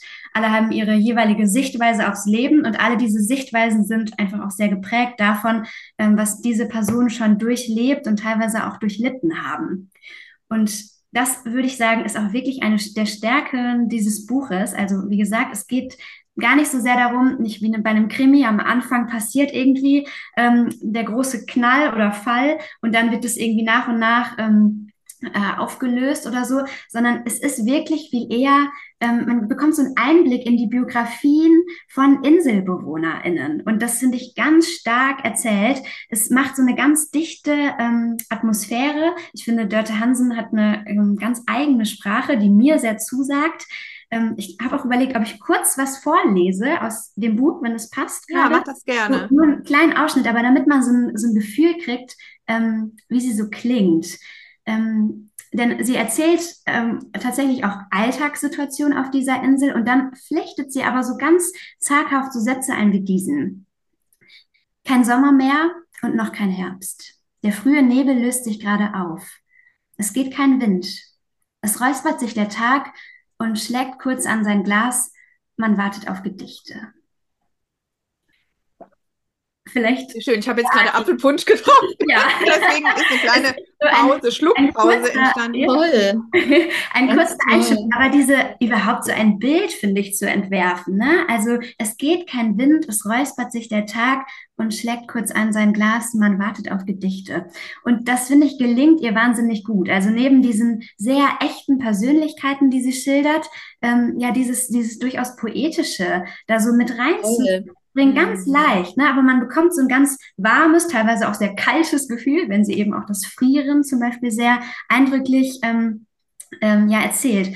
Ich habe wirklich das Gefühl, ich lese vom Meer und ich bin am Meer und ich lese von Hanne Sander, eine der Hauptfiguren, die Mann und Sohn immer wieder auf der See weiß und deren Leben dadurch sehr durchs Warten bestimmt ist. Und ich bin Hanne Sander. Und ich lese aber auch von den TagestouristInnen, die sie sehr beschreibt, äh, die so Ringelpullover äh, tragen und so auch Klischees macht sie da durchaus irgendwie auf und ich fühle mich ertappt. Also auch ich bin diese Touristin. Und ich finde, es gelingt ihr aber so, das jetzt auch nicht so, so vorwurfsvoll oder so darzustellen, sondern dass all das auch zum Inselleben dazugehört. Ne? Also dieses, ähm, dieses Leben der dauerhaften ähm, InsulanerInnen, aber eben auch die von ja, die so eine Sehnsucht eben nach dem Meer haben und dann in Tagen kommen und dann die Insel kurzzeitig verändern und dann aber auch wieder gehen. Und ähm, ja, in der Mitte ähm, wird eine Wahl angeschwemmt. Das ist vielleicht so die, der große Knall, der kommt aber wirklich auch erst in der Mitte ähm, äh, des Romans. Ich will nicht zu viel verraten, aber das macht, dass die ähm, InsulanerInnen vor allem nochmal anders herausgefordert sind, weil sie eben auf diese Walfangtradition zurückblicken, aber die natürlich heute nicht mehr so ähm, da ist. Und dann stehen sie schon auch vor dieser Frage, was machen wir denn mit solch einem riesigen Tier, das auf einmal an unserer Insel angeschwemmt wird und dort auch ähm, verendet. Und ja, also ein, ein Buch, was einen wirklich so mit ans Meer ähm, nimmt, äh, auf die Insel und ähm, man verliebt sich so sehr in die Persönlichkeiten, die geschildert werden, obwohl die gar nicht alle so glatt und gefällig sind oder so im Gegenteil. Ähm, aber ich finde, es gelingt sehr gut, ähm, wie sie es beschreibt, wie die geworden sind ähm, zu dem, was sie heute sind. Und ähm, ja, es sind so, so kleine Biografien, die so letztendlich alle miteinander verbunden sind. Ja, das macht auch große Lust, das zu lesen. Ich habe es auch noch nicht gelesen, obwohl es jetzt seit Wochen, glaube ich, sogar die Nummer eins der Spiegel-Bestsellerliste ist.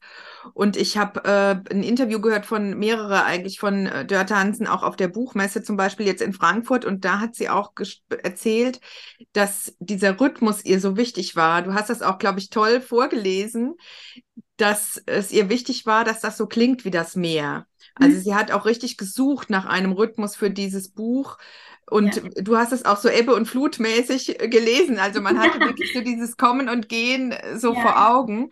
Und das ist, glaube ich, wirklich was, was sie richtig sich, ähm, was sie herausgefordert hat und was sie auch richtig gesucht hat oder sich antrainiert hat und dann, als sie drin war, auch nicht mehr rausgekommen ist, sozusagen. Ja. Interessant. Ja, das ist Kunst, ne, finde ich. Also wenn man das so einem Buch so an anhört, finde ich wirklich, dass da eine versucht hat, so den richtigen Ton zu treffen, so in jeglicher Hinsicht. Ja. Und ich finde, das ist ihr in diesem Buch in jedem Fall gelungen, aber auch in den vorherigen, die ganz anders klingen. Ne? Also das, das finde ich auch beeindruckend. Also, dass sie einen Dörte Hansen-Stil sicherlich hat, aber ähm, im alten Land wird der Ton des alten Landes erzählt und hier zur See ähm, erzählt von der See, so wirklich auch auf, auf einer mhm. sprachlichen und auch auf dieser klanglichen Ebene. Und das zeigt auch, wie viele Ebenen auch so ein Buch hat oder ein Roman auch ja. hat. Ne? Das ist ja ein Podtext, der jetzt so drunter läuft oder drüber oder wo auch immer. Und was wir automatisch so mitlesen, ohne da jetzt was von gehört zu haben. Ja. Ja. Sehr spannend. Und, ja, vielleicht noch als letztes dazu gesagt, ich finde ganz besonders, vielleicht kennt ihr die Erfahrung auch, ist, wenn man die Autorin ähm, mal selber äh, gehört hat, wie sie das vorliest. Und ich war nämlich tatsächlich im, in Berlin jetzt bei einer Lesung von Dörte Hansen und ich mhm. muss sagen, ich kann dieses Buch nicht mehr lesen, ohne ihre Stimme im Ohr mhm. zu haben. Mhm. Also das, sie hat natürlich auch ihren ganz eigenen Sprachduktus dann nochmal und wie sie ja. das so, ähm, ja auf die Bühne gebracht hat, das äh, lese ich jetzt mit. Das ist quasi jetzt noch, noch eine Spur mehr. ja. Noch eine Ebene, genau. Das höre ich auch ganz oft bei Lesungen oder auch bei eigenen Lesungen, dass die Leute sagen, so, jetzt kann ich mir das nicht mehr anders ja. vorstellen. Jetzt habe ich, muss ich das ja. mit deinem Ton lesen. Das mhm. ist interessant, ja. Ja, sehr schöner Titel. Ähm, jetzt bin ich, glaube ich, dran. Ich habe euch mitgebracht Melanie Rabe, Die Kunst des Verschwindens. Habt ihr es gelesen? Nein? Nee, noch nicht. nicht. Nee. Erschienen bei BTB, auch gebunden, weil jetzt gerade neu erschienen, 22 Euro im Oktober erschienen, 400 Seiten. Ähm, Melanie Rabe feiere ich aus verschiedenen Gründen. Sie ist eine, für mich eine wirklich eine totale Mutmachautorin. Sie hat selbst diese Geschichte, dass sie Journalistin war und unbedingt Schriftstellerin sein wollte und deswegen Bücher geschrieben hat, Romane und die dann eingereicht hat und die wurden wieder abgelehnt und dann hat sie es in die Schublade gelegt, dann hat sie das nächste Buch geschrieben und dann eingereicht und dann wurde es wieder abgelehnt. Ich kann euch jetzt nicht sagen, mit wie vielen, drei oder vier Bücher das so passiert ist. Und dann hat sie irgendwann, glaube ich, die ähm, Literaturagentur gewechselt und hat wieder einen Roman geschrieben und den dann eingereicht. Das ist jetzt, glaube ich, die Kurzfassung. Und der wurde dann genommen, der hieß Die Falle und ist sofort durch die Decke gegangen, äh, ein Thriller. Der ähm, spielt in einem Haus von einer äh, Frau, die seit Jahren nur noch in ihrem Haus lebt und nicht mehr vor die Tür geht, weil ihre Schwester ermordet worden ist. Und plötzlich sieht sie im Fernsehen, dann den Mörder ihrer Schwester. Das ist jetzt so die kurze Variante davon und versucht den quasi ohne aus dem Haus zu gehen zu überführen. Und das ist ihr ähm, erster dann veröffentlichter Thriller gewesen und seitdem hat sie drei oder vier, vier glaube ich, Thriller geschrieben. Es ist damit bekannt, immer auf der Bestsellerliste. Und in diesem Jahr kommt sie jetzt mit einem Roman daher, der, wie ich finde, auch thrillerartige Momente hat. Ähm, aber auch ganz viel Neues, ganz viel neue Melanie Rabe, nämlich viele magische Elemente, viel magischer Realismus. Wer vielleicht seinerzeit gelesen hat, Der Schatten des Windes, ist auch so ein Klassiker in der Stilrichtung. Und ja, es ist eine Geschichte von zwei Frauen, die sich zufällig begegnen und deren Leben sich damit verändert. Also das ist auch so ein bisschen die Frage, die darüber steht, können Begegnungen von Menschen Leben verändern? Und wieso begegnen sich überhaupt diese beiden jungen Frauen eines Abends in Berlin im Winter? Das Ganze spielt zwischen den Jahren. Das ist auch äh, ganz wichtig deswegen, weil die Autorin und auch die äh, äh, Protagonistinnen oder eine der Protagonistinnen der Meinung ist, dass zwischen den Jahren auch magische Dinge passieren können, andere Dinge. Und ich lese euch mal gerade vom Klappentext ein Zitat aus dem Buch vor.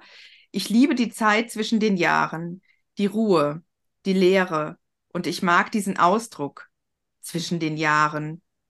Mir gefällt der Gedanke, dass die Zeit kein einziger gewaltiger Strom ist, dem man nicht entgehen kann, der keine Müdigkeit kennt, keine Gnade, der keine Ausnahmen macht, der einfach durchs Universum walzt, erbarmungslos und kalt, sondern dass da eine Lücke ist zwischen den Jahren, eine Atempause, eine Zeit, die außerhalb der Zeit steht, ein paar Tage, in denen Dinge geschehen, die während des Restes des Jahres unmöglich sind. Und da passieren so kleine Dinge. Es erscheint mal ein Fuchs in der Stadt, ein Wal strandet, aber auch diese Begegnung, eigentlich wird auch so ein bisschen dargestellt, dass auch die Begegnungen von Menschen magischer Natur sind. Und dass diese Dinge alle da sind und es eigentlich nur darauf ankommt, dass wir sie sehen. Und die beiden Heldinnen in diesem Buch sind eine berühmte Schauspielerin, Ellen Kirsch, die gerade aus USA zurückkommt nach Deutschland, um dort ihre neueste Netflix-Serie zu äh, promoten, die heißt passenderweise The Vanishing, das Verschwinden. Und sie lernt dann scheinbar zufällig auf der Straße eine junge Fotografin kennen, Nico, und trifft die ab und an so, auch zufällig. Und die beiden haben das Gefühl, dass sie sich kennen oder ähm, irgendwas Besonderes sie verbindet. Und plötzlich verschwindet diese berühmte Schauspielerin und Nico macht sich auf die Suche nach ihr. Das muss ich jetzt verraten, ist vielleicht schon ein bisschen gespoilert an der Stelle, aber ich muss es verraten, dass man weiß, was so der Antrieb ist und warum auf mhm. einmal da richtig die Post abgeht in diesem Buch. Also das ist, da ist richtig was los. Das ist eine Road Novel, die durch mehrere europäische Settings geht. Äh, Paris, Brüssel, äh, Frankreich am Meer und so weiter und sind also wirklich auch schöne Locations. Melanie Rabe hat das in der im Lockdown geschrieben und hat sich, glaube ich, auch so ein bisschen selber dahin gesehnt und geschrieben mit diesen beiden Heldinnen. Und es sind auch noch andere Leute unterwegs, kriegt man so nach und nach mit, denn Nico spürt, dass sie nicht alleine auf der Suche ist nach Ellen. Und jetzt darf ich weiter nicht zu viel verraten, aber ähm, dieser Titel passt natürlich sehr gut. Die Kunst des Verschwindens, es passt sehr gut in die Zeit, in diese Zeit zwischen den Jahren, wo sich diese Lücke auftut, wo Dinge aufploppen oder auch mhm. verschwinden.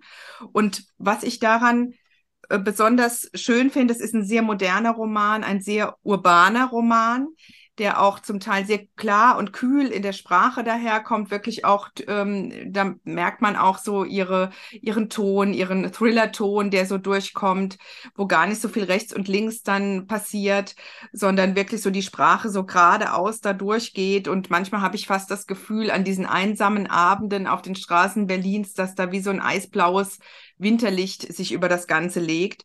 Und es passieren, wie gesagt, magische Dinge. Es gibt ein Konzert unter der Erde in Paris, in den, ähm, wie sagt man, in den äh, also im unterirdischen Paris, genau, das ist so ein ganz besonderer Moment. Also es sind auch zwischendurch so Szenen, die ich richtig, richtig feier.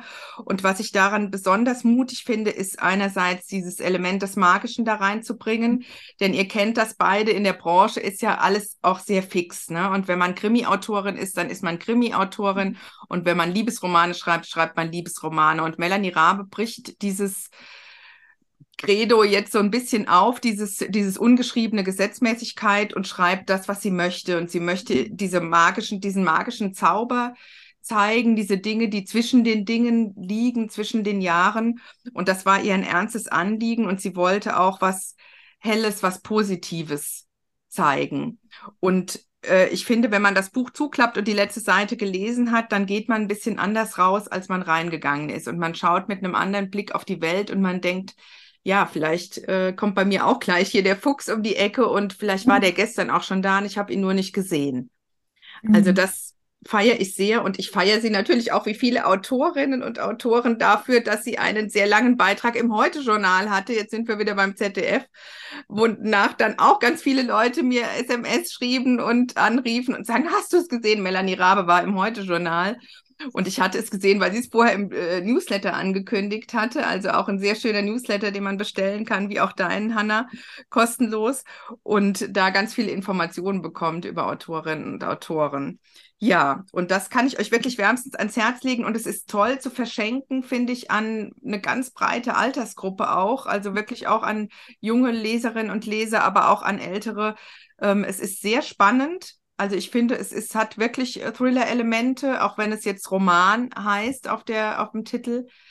Aber ja, es ist richtig was los und es ist dabei auch trotzdem viel fürs Herz und viel zum Nachspüren. Und man äh, klappt anders zu, als man aufgeklappt hat. Hm. Ja, toll. Ja, kommt auf die Wunschliste, ne? So. Ja, genau, genau. Die wird jetzt immer länger und länger. Ja. Und jetzt wird sie gleich noch länger, weil da habt ihr nämlich auch zwei Titel ausgewählt, die ich auch wie die offene See schon länger haben wollte. Jetzt darfst du wieder loslegen und zwar mit dem blauen Buch. Ihr erinnert euch, die ihr häufiger den Podcast hören, die blauen Bücher, das sind so diese ganz besonderen Schätzchen, obwohl die ja alle ganz besonders sind, wie du dir vorstellen. Astrid, welches ist dein Schätzchen? Also mein Schätzchen ist Fuchs 8 von George Saunders. Ähm, das ist bei Luchterhand erschienen und ist ein wunderschönes kleines Büchlein. Es hat einen Schutzumschlag, der ganz toll gestaltet ist. Es hat ähm, ein Lesebändchen, es hat Illustrationen. Also es ist wirklich so ein kleines Buchschätzchen auch. Wunderschön. Es ist sehr kurz, es hat 60 Seiten und ähm, ist wirklich so ein kleines, schönes Geschenk für 12 Euro. Jetzt Fuchs 8 ist eine ganz ungewöhnliche Geschichte. Als ich das, ich habe es selbst mal geschenkt bekommen und als ich es aufgeklappt habe, ich wusste vorher gar nichts drüber, war ich wirklich überrascht, weil ähm, es so ungewöhnlich geschrieben ist. Äh, es ist die Geschichte von einem Fuchs, der sehr neugierig ist, anders als die anderen Füchse in seinem Rudel. Und ähm, er liebt die Menschen und er geht ganz gerne nahe zu den Menschen. Jetzt haben wir quasi die Verbindung zu dem Fuchs Zum in Fuchs. der Stadt. Ja, genau. Bei Melanie Rabe. ähm, er liebt es, sich nachts oder abends in den Büschen zu verstecken und zuzuhören, wenn die Menschen ihren Kindern gute Nachtgeschichten vorlesen. Mhm. Und dann sitzt er da und dann lernt er Menschisch. Und Menschisch schreibt er mit Ä. Und das ganze Buch ist so geschrieben, wie der Fuchs die Menschen reden hört. Also es hat keine normale Orthographie. Es ist ein bisschen anstrengend zu lesen, aber ist man nach, ja. ist Mhm. man nach zwei, drei Seiten drin. Also ich fand es so. Es Ja. gibt auch Leute, die sagen, äh, ich kann das überhaupt nicht lesen. Ich, ich verstehe überhaupt nichts. Ich weiß nicht, wie man sowas schreiben oder lesen kann. Ich finde, es ist eine Wahnsinnsleistung des Übersetzers, Frank ähm, Heibert. Der hat das wahnsinnig toll gemacht, dass man wirklich versteht, was der Fuchs sagen will und trotzdem immer dieses Gefühl hat, ja, da hört jemand äh, Lautschrift quasi, ne? Und schreibt Ja. das, schreibt das so auf. Und es ist halt auch ein sehr naives Wesen, was da beobachtet. Also er hat eine ganz, ganz eigene Stimme, der Fuchs. Ähm, sehr ursprünglich und sehr direkt und unmittelbar. Und ähm, ja, er, er liebt halt Worte und deshalb, deshalb nähert er sich den Menschen. Und als ein großes Einkaufszentrum gebaut wird, das den Wald zerstört, in dem er und seine Fuchsfamilie ähm, lebt, macht er sich halt auf und ähm, beschließt, mit den Menschen zu sprechen und äh, ihnen zu vermitteln, dass sie doch bitte nicht den Wald kaputt machen sollen. Und da lernt er dann die Menschen aber von der anderen Seite kennen, nämlich von der bitterbösen. Ähm, also von daher wird diese, diese zauberhafte Geschichte wird plötzlich ähm, sehr, sehr bitter, weil die Menschen äh, töten seinen Freund, äh, seinen, seinen Freund Fuchs 7. Und das ist, also damit wird quasi das, das Zerstörerische der menschlichen Natur wird genauso erzählt wie des Menschen Suche nach Schönheit und Sinn. Also es, ist beides quasi auf dem Tablett. Der Fuchs erfährt beides. Und ähm, er schreibt dann am Schluss den Menschen einen Brief, der auch sehr rührend ist. Ähm, und ich lese mal einen Satz vor. Warum hat der Schöpfer so einen großen Fehler gemacht, dass die Gruppe, die so viel kann, so böse ist? Das ist ein Satz, der ihn sehr, sehr Mhm. wundert. Und sein Brief an die Menschen, der endet dann mit dem Satz, Ihr Menschen habt eure Geschichten gerne mit Happy End. Wenn ihr wollt, dass eure Geschichte ein Happy End hat, dann seid einfach mal ein bisschen netter. Hm.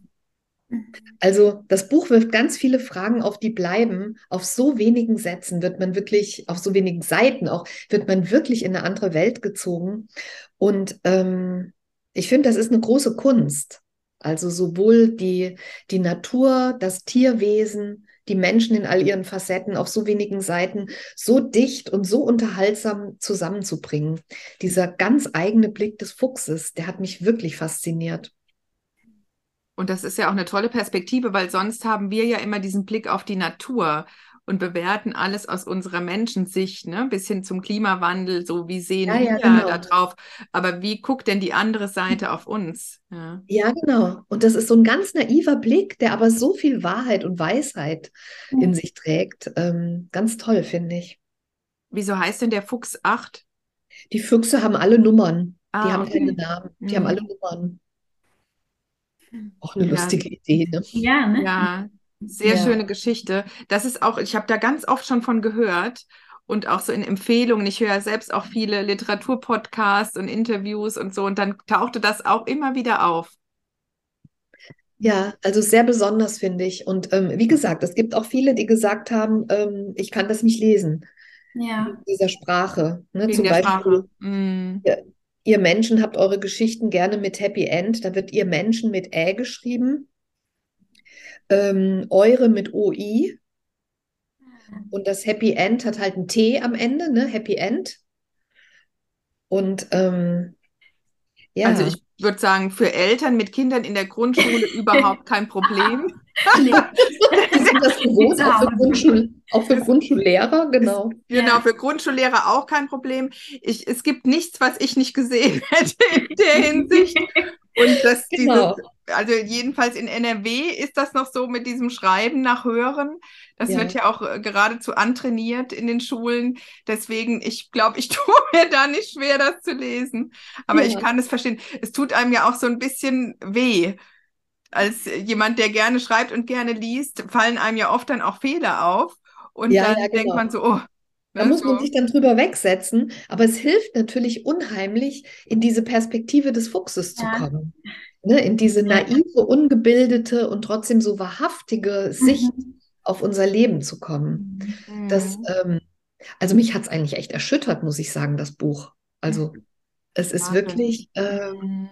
auf so, auf so, erst bist du so verzaubert, weil es so eine süße Idee ist. Mhm. Ähm, und du denkst, es ist so ein, ja, man denkt, es ist so ein märchenhaftes Buch. Und dann wird es aber eben wirklich tragisch und kriegt sehr weise Dimensionen. Und äh, das finde ich ist halt Kunst, ne? Einen erstmal so, erstmal so reinzuziehen und einen dann mit den großen Fragen des Lebens zu konfrontieren.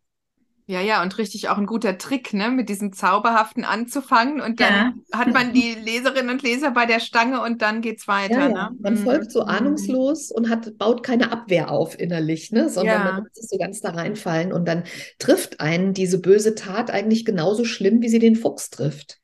Und das Ja. ist wirklich Mhm. bitter. Und, ähm, und dann die Fragen, die der Fuchs dazu stellt, ne, der zieht sich dann halt zurück und will auch nicht mehr zu den Menschen und ähm, ist so bitter enttäuscht und erschüttert. Und das fühlt man alles so ganz, ganz stark mit.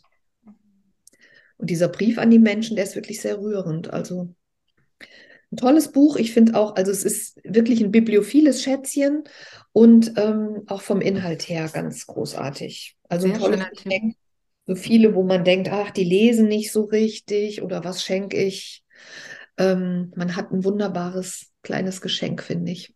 Mhm. Ja, ich wollte nämlich gerade fragen, dass bei, ähm, ich höre so gerne Eat, Read, Sleep, das ist auch ein Bücherpodcast vom NDR und die sagen immer, das ist das Buch für den nicht lesenden Schwippschwager. Ist es ein Buch für den? Ja. Genau. ist eine eigene Kategorie, ne? Genau, genau. Ja, cool. Ja, Hast du auch ein Buch für den Schwippschwager oder für die Schwippschwägerin, Hanna? Ähm, oh, gute Frage. Ja, vielleicht durchaus. Aber vielleicht gar nicht nur für diejenigen, sondern auch noch für andere. Ähm, ich habe als blaues Buch, also ein Schätzchen, äh, ausgewählt Überwintern. Ähm, das ist der Haupttitel und der Untertitel ist Wenn das Leben innehält. Ähm, Autorin ist, ist äh, Catherine May, eine britische Autorin. Ähm, und erschienen ist dieses Buch äh, im vergangenen Jahr, also im Herbst 2021 im Insel Verlag. Ähm, und es ist jetzt aber auch gerade neu auch als Taschenbuch erschienen. Also vielleicht auch wirklich ein Buch, ne, wenn man nicht ganz so äh, viel Budget irgendwie gerade zur Verfügung hat, aber jemandem gerne äh, ein gutes äh, Buch zum Überwintern schenken möchte, ähm, dann kostet es nämlich 12 Euro in gebundener ähm, Variante 22. Ähm, das hat 272 Seiten und ist übersetzt von Marike Heimburger, also aus dem Englischen übersetzt. Ja, und dieses Buch, ich habe das ausgewählt als blaues Buch, ähm, ich glaube, auf, vor allem aufgrund der Thematik. Also ich finde dieser, allein dieser Titel, Überwintern, mir hat der von vornherein ganz viel gesagt. Ähm, es geht in diesem Buch wirklich ums Überwintern. Ähm, ist das, was eine Metapher ja sein kann. Also äh, so ist das Buch auch aufgebaut. Also man kann es chronologisch lesen. Es, ähm, es ist quasi in sieben Kapiteln ähm, aufgebaut, die von ähm, September bis dann so in den März hineinreichen. Also man könnte es entsprechend dem Kalenderwinter oder beginnt mit dem Herbst lesen. Aber viel eher ist es vor allem auch für Zeiten äh, geschrieben, in denen man sich fühlt, als sei es in einem Winter. Also wirklich auch ähm, metaphorisch äh, gesehen. Ähm, also durchaus ein Winterbuch, was aber auch im Sommer gelesen werden könnte. Denn es geht letztlich darum, dass, und vielleicht teilt ihr auch diese Erfahrung mit mir, dass wir Menschen vermutlich alle mal in unserem Leben ähm, Zeiten durchmachen, Krisen vielleicht, die sich anfühlen wie Winter. Also dass wir ähm, ja wie in einer Winterstarre sind, dass wir Erfahrungen von Kälte machen, vielleicht auch dieses Gefühl haben, aus dem Gleichgewicht zu geraten, Verlust ähm, erfahren, frostige Zeiten so durchleben oder dass es sich manchmal so anfühlt, als lege unser Leben auf Eis. Und für diese ganzen Erfahrungen kann der Winter sinnbildlich stehen. Und die Autorin widmet sich diesem Lebensgefühl vor allem. Sie tut das aus ähm, sehr persönlicher äh, Perspektive. Ähm, ich glaube, das äh, Buch wird so wenn man es in ein Genre einordnen soll, als literarisches Sachbuch äh, gehandelt. Das ist es, würde ich sagen, auch. Ähm, also durchaus auch ein, ein Sachthema, aber eben, wie gesagt, aus persönlicher Perspektive erzählt und ähm, einfach auch aufgrund der Autorin und was sie sonst so äh, macht, ähm, hat einfach auch eine ähm, literarische äh, Seite an sich, hat es einfach auch äh, großen Literaturgehalt. Also es ist jetzt nicht so ein so ein, ich nenne es jetzt einmal stumpfes Sachbuch oder so, ne, wo du irgendwie jetzt äh, Tipps zum Überwintern kriegst oder ne, wo das so auf so einer ganz ähm, äh, abgehobenen Ebene irgendwie thematisiert wird, sondern sie geht sehr rein auf ihre, in die Erzählung ihrer persönlichen Winterzeiten. Und, und deswegen äh, würde ich sagen, es ist auch durchaus auch ein Geschenkbuch, das wird durchaus benannt, also auch das, ähm, was schwer ist im Leben. Aber sie nutzt wirklich auch diese Zeit, ähm, ja, um sich diesen Fragen, die damit einhergehen, so zu widmen und versucht diesen Krisenzeiten sich ähm, anzunähern. Das heißt, sie sucht irgendwie Ruhe und Rückzug, sie geht auf Reisen, sie äh, besucht die Polarlichter, sie schwimmt auch mal im eisigen Meer oder schwitzt in der Sauna. Sie feiert auch das ähm, schwedische äh, Santa Lucia Fest, dieses Winterfest äh, mit viel Licht. Und vor allem kommt sie sich aber in dieser Überwinterungszeit sehr, sehr nah, also sich selbst, und findet schließlich auch zu Perspektiven, ähm, auch mit diesen Winterzeiten umzugehen. Und mich hat dieses Buch einfach sehr angesprochen, ähm, insbesondere ja, weil ich mich selber auch mit dieser Frage des Überwinterns schon ähm, häufiger beschäftigt habe, einmal aus ganz persönlicher Perspektive, aber weil es tatsächlich auch in meiner Arbeit immer wieder vorkommt, dass ich mit Menschen auch zusammenarbeiten darf, ähm, die, glaube ich, dieses Gefühl kennen, dass es einfach, es ist nicht immer Sommer in unserem Leben, auch wenn das schön wäre. Ne? Aber auch wir ähm, erleben einfach auch Krisenhaftes, ähm, Veränderungen und dieses, ja, diese Erfahrung, dass das Leben manchmal auf Eis liegt und dann braucht es einfach Kraft und Zeit und vielleicht auch ein paar Ideen, wie man dem dann begegnen kann und wie man überwintern kann. Also es ist, finde ich, auch ähm, ein Buch über Resilienz letztlich. Also ne, wie wir quasi diese innere Widerstandskraft, die uns in uns angelegt ist, oder so wie wir die zum hervorholen und zum Vorschein bringen und wie wir dann auch eben solchen Zeiten ähm, begegnen können. Und ähm, ich finde, es ist wirklich ein inspirierendes Buch und deswegen habe ich auch das als blaues Buch ähm, ausgewählt, weil man kann es, wie gesagt, chronologisch lesen. Also jetzt in diese Zeit passt es vor allem von der Jahreszeit, aber ich würde sagen, auch auf diese Lebenszeit jetzt gerade, ich glaube, uns vielen äh, geht es so, mhm. ne? dass wir auf das Leben auch gucken und das Gefühl haben, oh, es ist schon ganz schön lange Winter. Ähm, also ein Buch, was wirklich auch so griffbereit liegen kann und dass man auch immer wieder mal so reinblättert, dass man es gar nicht nur von vorne bis hinten jetzt irgendwie einmal durchliest und dann weiß man alles über den Winter, sondern dass man vielleicht wirklich in ausgewählten Situationen dann mal zu diesem Buch greift, ja, und einmal vielleicht auch dieses, dieses, diese Erfahrung nochmal nachlesen darf, das gehört auch zum Leben, so schmerzhaft das auch ist. Also sie benennt es ja wirklich auch sehr stark, aber dem Gegenüber wird auch noch eine andere Perspektive irgendwie ähm, entgegengesetzt, dass es dann nicht alles gleich wettmacht, aber ähm, ja, dass so dazu verhilft, irgendwie zu überwintern. Ich bin sehr begeistert davon. Das hört man. Toll, dass du uns das mitgebracht hast. Das gehört auch zu meinen Umkreisebüchern. Mhm. Ich weiß exakt, wo das liegt in meiner Hausbuchhandlung, sollten die nicht umgeräumt haben seit letzter Woche. Ja, ja das hast du es auch schon in der Hand gehabt? Ich habe es auf dem Nachttisch liegen bei mir zu Hause und ich oh. lese immer mal darin. Also, und ich hätte das eigentlich, äh, ähm, ich hätte es auch gern genommen als, als blaues Buch, ja. weil ich es toll finde. Aha. Und ähm, äh, weil auch ich, also ich mache mir auch Gedanken oft so über das Überwintern und habe aber tatsächlich von meinem Garten viel gelernt. Mhm, ja, mhm. also weil ähm, jetzt ja. habe ich seit zehn Jahren einen Garten und ähm, wie die Pflanzen einziehen und wie sie Kräfte sammeln und wie sie im Frühling wieder austreiben, das ist auch so eine, ähm, das ist magisch. Also das ist wundervoll. Und daraus kann man auch wieder viel für sich, fürs eigene Leben lernen. Dass es diese Rückzugzeit der Sammlung und des Innerlichseins braucht, ähm, um wieder neu auszuschlagen. Ne? Das äh, finde ich da auch ganz interessant. Ja, und ganz lustig finde ich auch, ich bin ja gerade ähm, in England, ich bin in Whitstable und das ist der Ort, wo Catherine May lebt und wo sie dieses Buch geschrieben hat. Nein. Ja, ist das nicht witzig? Total, ja. Ach, das gibt es doch gar nicht. nicht begegnet, oder? Nee, ich weiß es gar nicht, wie sie aussieht. Ich weiß es nicht. genau. ja. Kannst du dich bitte mit ihr treffen und sagen, dass du eine berühmte Schriftstellerin bist und dass wir ihr Buch vorgestellt haben in diesem ja. Podcast? Ich suche sie mal. Ich suche sie mal. Ja. Mach das bitte. Das ist ja toll. Ja, das wollte ich vorhin schon erzählt haben. Jetzt sind wir schon fast am Ende, dass du gerade in England nämlich bist. Wir sind hier Berlin, Bonn, England, Whitstable. Also wir haben eher echt eine ganz große Runde, wir drei. Und mhm. ich freue mich total über diesen Titel. Mir geht es auch ähnlich, dass ich schon bei der, schon bei diesem einen Wort überwintern, fühle ich mhm. mich schon getröstet. Krass, oder? Was so ein Wort kann. Find ja. ja. Also ja. ist wirklich verrückt, dass man so denkt, so, also man merkt, okay, ist kalt, ne, ist gerade mhm. irgendwie Winter, aber das Überwintern hat ja auch trägt ja den Frühling schon mit, ne? Also man kommt mhm. ja über den Winter drüber und ja. hat so und hat auch fast so ein bisschen einen dann auch wie so einen inneren Freibrief, dass man sagt, okay, jetzt ist aber gerade Winter, also ohne dass ich es jetzt gelesen habe, jetzt ist aber gerade Winter und dann zieht man eben mal die Eisdecke drüber und unten drunter hat man einfach auch mal Ruhe bis zum Frühjahr. Ja, ja. oder kann sich irgendwie regenerieren auf eine Art, wie die Natur das ja dann auch macht. Also ich habe auch sofort so, ein, so was Tröstliches da schon in der Überschrift.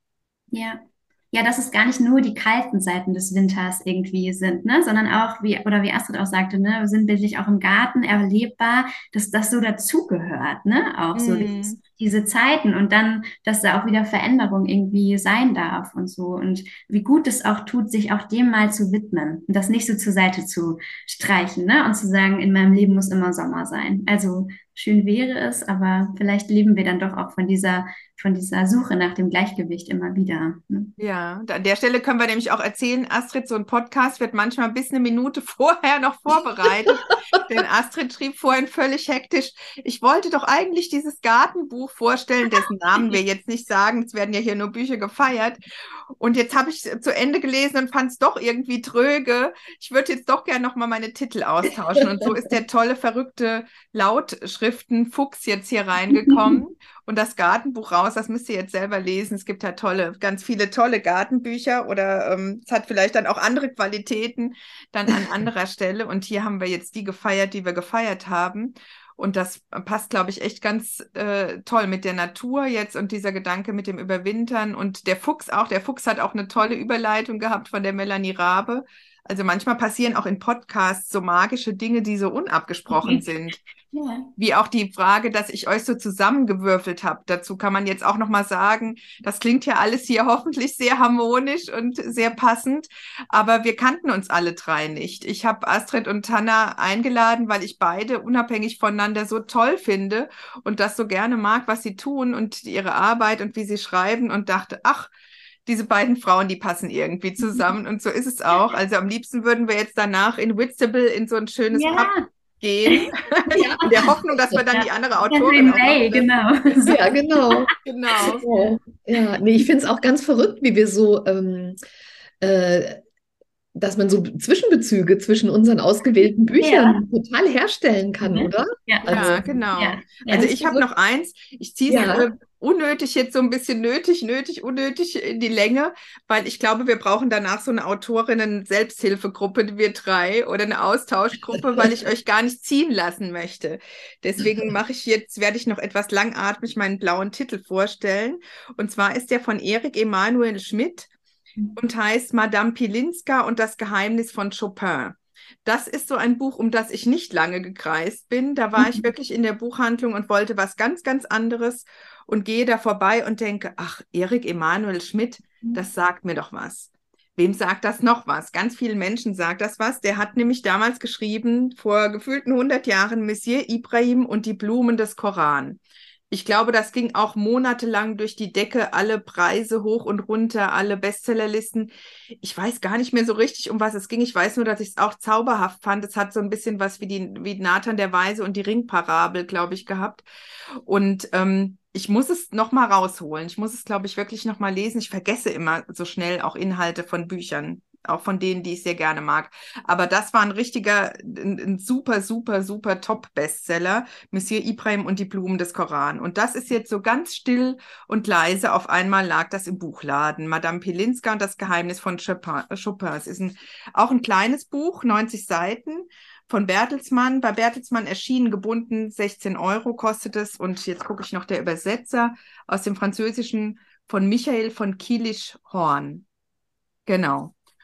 Und es hat mich verzaubert, dieses Buch. Das ist auch ein Buch, das ich in einem Vormittag, ich glaube an einem Sonntag oder Samstagvormittag, bin ich heimlich im Bett liegen geblieben, habe das ausgelesen, weil ich gar nicht anders konnte. Und das geht mir ganz selten so. Das ging mir zum Beispiel so mit Gut gegen Nordwind. Das habe ich auch damals angefangen ja. und dann einfach weitergelesen, immer weitergelesen. Lass ja. mich in Ruhe, weil ich unbedingt wissen wollte, was jetzt, wie das jetzt ausgeht. Das ging, glaube ich, auch vielen Leuten so. Und mit dem Buch hatte ich das auch.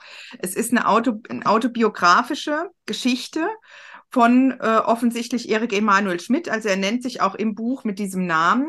Und zwar hat er als Kind seiner Tante zugehört, wie die Klavier spielte. Und die hat so wunderbar, zauberhaft, quasi magisch Chopin interpretiert, dass er daraufhin sagte, ich möchte nun auch Klavier lernen und möchte auch so spielen und vor allem Chopin so spielen.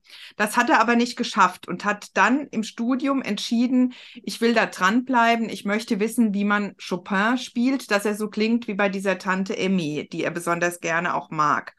Und er hört sich so ein bisschen rum um unter den Kommilitoninnen und Kommilitonen und dann findet er heraus, es gibt eine Polin, eine polnische Pianistin und Klavierlehrerin, Madame Pilinska. Und die wohnt da irgendwo im 13. Arrondissement und der ruft sie an und sagt, ich möchte gerne Klavierunterricht nehmen. Und äh, dann sagt die junge Mann, äh, wie lange äh, möchten Sie denn am Tag, wie lange sind Sie denn bereit am Tag dafür zu üben? Und dann sagt er, na ja, vielleicht eine Stunde. Äh, er hat ja auch noch andere Dinge, ist Student und so weiter und hat ja auch noch ein Leben. Und dann legt die sofort wieder auf ne? und sagt, also das, da fängt die gar nicht erst an. Also wenn jemand das nicht ernsthaft betreibt, Klavier zu lernen. Und dann äh, ruft er nochmal an und sie nimmt wieder ab und dann sagt sie, ja, warum er, also wenn er nicht bereit wäre, da was für zu tun, warum er das denn überhaupt möchte, Klavierunterricht nehmen, dann sagt er, weil ich Chopin spielen möchte. Und sie ist totale Chopin-Liebhaberin und Kennerin, Expertin und sagt ihm zu, ja, soll er dann eben mal vorbeikommen. Und dann äh, beginnt eine äh, Phase des Klavierunterrichts, die nicht gewöhnlich ist. Also in der ersten Stunde muss er sich erstmal unter das Klavier legen, während sie Chopin spielt damit er das spürt, diese Vibration spürt und die, die ähm, Tonalität spürt und spürt, was das überhaupt für eine Art von Musik ist. Und dann schickt sie ihn nach Hause und sagt, er dürfte die ganze Woche überhaupt kein Klavier spielen, aber er solle bitte in den Jardin de Luxembourg gehen und soll da äh, den Tau von den Blütenblättern sammeln und zwar so, dass die Blüten nicht kaputt gehen, ne? Damit er so, eine, äh, so ein feines Gefühl dafür bekommt. Ne? Und so Aufgaben bekommt er dann ständig. Er soll nach Hause gehen und soll endlich mal wieder eine Frau äh, eine Nacht mit einer Frau verbringen, eine Frau lieben und eine Frau lieben lernen. Und äh, dann sagt sie zum Beispiel so Sachen wie, ich zitiere jetzt mal von Seite 21, hören Sie die Stille. Wie bitte? sagt dann der Student. Setzen Sie sich in Ihr Zimmer, atmen Sie ganz ruhig und lauschen Sie, dir, und lauschen Sie der Stille. Warum? Chopin schreibt mit der Stille. Seine Musik geht aus ihr hervor und kehrt in sie zurück. Sie ist sogar aus ihr gewebt. Wenn Sie die Stille nicht zu genießen verstehen, werden Sie seine Musik nie zu schätzen wissen, nie, nie, nie nicht schätzen können. Genau. Mhm. Und ähm, so geht das das ganze, die ganze Prozedere über das ganze Buch über und letzten Endes ist es ein Buch, wie es hinten drauf steht, eine Geschichte so leicht wie ein Windhauch über das Lernen von all dem, was sich der Vernunft entzieht, dem Wesentlichen des Lebens. Also es ist ein Buch über die Liebe, über das Leben, über das sich finden, auch wie bei Offene See, so eine Coming-of-Age-Geschichte sozusagen. Also junger Mann findet sich in der Welt. Am Ende kommen auch zwei richtige große Plot-Überraschungen noch, obwohl es ja so eine autobiografische Geschichte ist und so eine kurze, eine kurze Erzählung. Und äh, ja, vorne drauf steht noch aus dem äh, Figaro ein Buch wie Musik und das ist es auch. Also man fängt vorne an, vielleicht so ein bisschen wie bei Dörte Hansen, man ja. fängt vorne an und das ist wie so eine Etüde von Chopin mhm. und man fließt so da durch und man meint, man hört quasi auch noch die Musik so als Podtext darunter und äh, am Ende geht man raus und auch so ein bisschen glücklicher raus, finde ich, als man reingegangen ist. Es ist eine ganz schöne Lebensgeschichte und auch wie bei, ich weiß nicht, ob das jetzt ein Schriftstellerinnenproblem ist, aber auch wie bei dem, bei der Dorfbeschreibung von Marie-Louise Kaschnitz, dass ich sofort auch denke, was sind mir denn für Menschen begegnet im Studium, in meinem Erwachsenwerden und sofort wühlt man so in seinen eigenen Geschichten und das ist eine ganz, ganz zauberhafte Geschichte, die es sich wirklich lohnt, bis zum Ende durchzuhalten, weil am Ende noch zwei richtige Handlungsüberraschungen drin sind, was man vielleicht gar nicht erwartet und was es gar nicht gebraucht hätte, aber dadurch wird es natürlich noch mal getriebener und spannender. Ja, habt ihr auch damals die Blumen des Koran gelesen? Ja, und ich habe gerade noch gedacht, ähm, der, ich finde die Cover, die gewählten Cover sind schon immer so ansprechend. Ich meine, ist nicht auch ähm, Oscar und die Dame in Rosa? Auch von ihm, ja. Und mhm. also das ist auch eins meiner blauen Bücher, würde ich sagen. Und auch das finde ich allein vom, von, von der Stilistik des Covers schon wahnsinnig ansprechend. Das ist nämlich dieses, ne, was du jetzt, finde ich, auch so beschrieben hast, auch dieses, dieses Feine, ne, so da irgendwie und so, dass das, das von vom ersten Anblick sozusagen schon transportiert. Also äh, kann ich mir total, total. Ja. Bei den Blumen des Koran war das so ein Gemüsehändler. Ne? Ja, genau, genau. Da ist so ein französischer ja. Gemüseladen ja. vorne dran und hier ist jetzt ein Flügel mit Katzen drauf, auch ganz ansprechend und so eine Zeichnung, sehr schön illustriert vorne. Also ich mag es auch sehr und ich finde, das ist auch ein Buch jetzt nicht vielleicht für den nicht lesenden Schwager, obwohl mhm. vielleicht für den gerade. Wenn er Chopin mag. Ja, genau, genau. Aber ich finde, man muss auch noch nicht mal einen Musikbezug haben, ja. weil es eigentlich ein Buch ist über das Leben. Also mhm. man könnte auch vielleicht Chopin dann austauschen durch irgendeine andere Leidenschaft. Und letzten Endes ist es auch tatsächlich ein Selbstfindungsbuch und ein Weg. Wir begleiten den Autor auf, auf einen ganz wichtigen mhm. Lebensweg und vielleicht durch eine zauberhafte Geschichte, die er möglicherweise selber auch vergessen hat und dann im Alter dann jetzt denkt, dass äh, darüber möchte ich jetzt nochmal schreiben, über Madame Pilinska. Mhm. Ja, schön. Über, über die Menschen, die einem begegnen. Ja. Vielleicht ist das auch so ein bisschen der, also wir hatten jetzt mehrere Füchse, aber wir hatten auch so Begegnungsbücher und Menschen, die es auch magisch machen auf eine Art. Mhm. Absolut. Ja. ja, wunderbar. Ja. Wie ihr zwei für uns heute in diesem Podcast. Jetzt sind wir auch schon am Ende angelangt. Wenn ihr noch unbedingt was sagen möchtet, dann wäre jetzt der Zeitpunkt dafür oder was empfehlen möchtet, was wir nicht auf der Liste hatten. Ich mag mich gar nicht von euch trennen, also wir müssen was überlegen, wie wir da in Kontakt bleiben können. Und ja, ansonsten, Anna, du wolltest noch was sagen?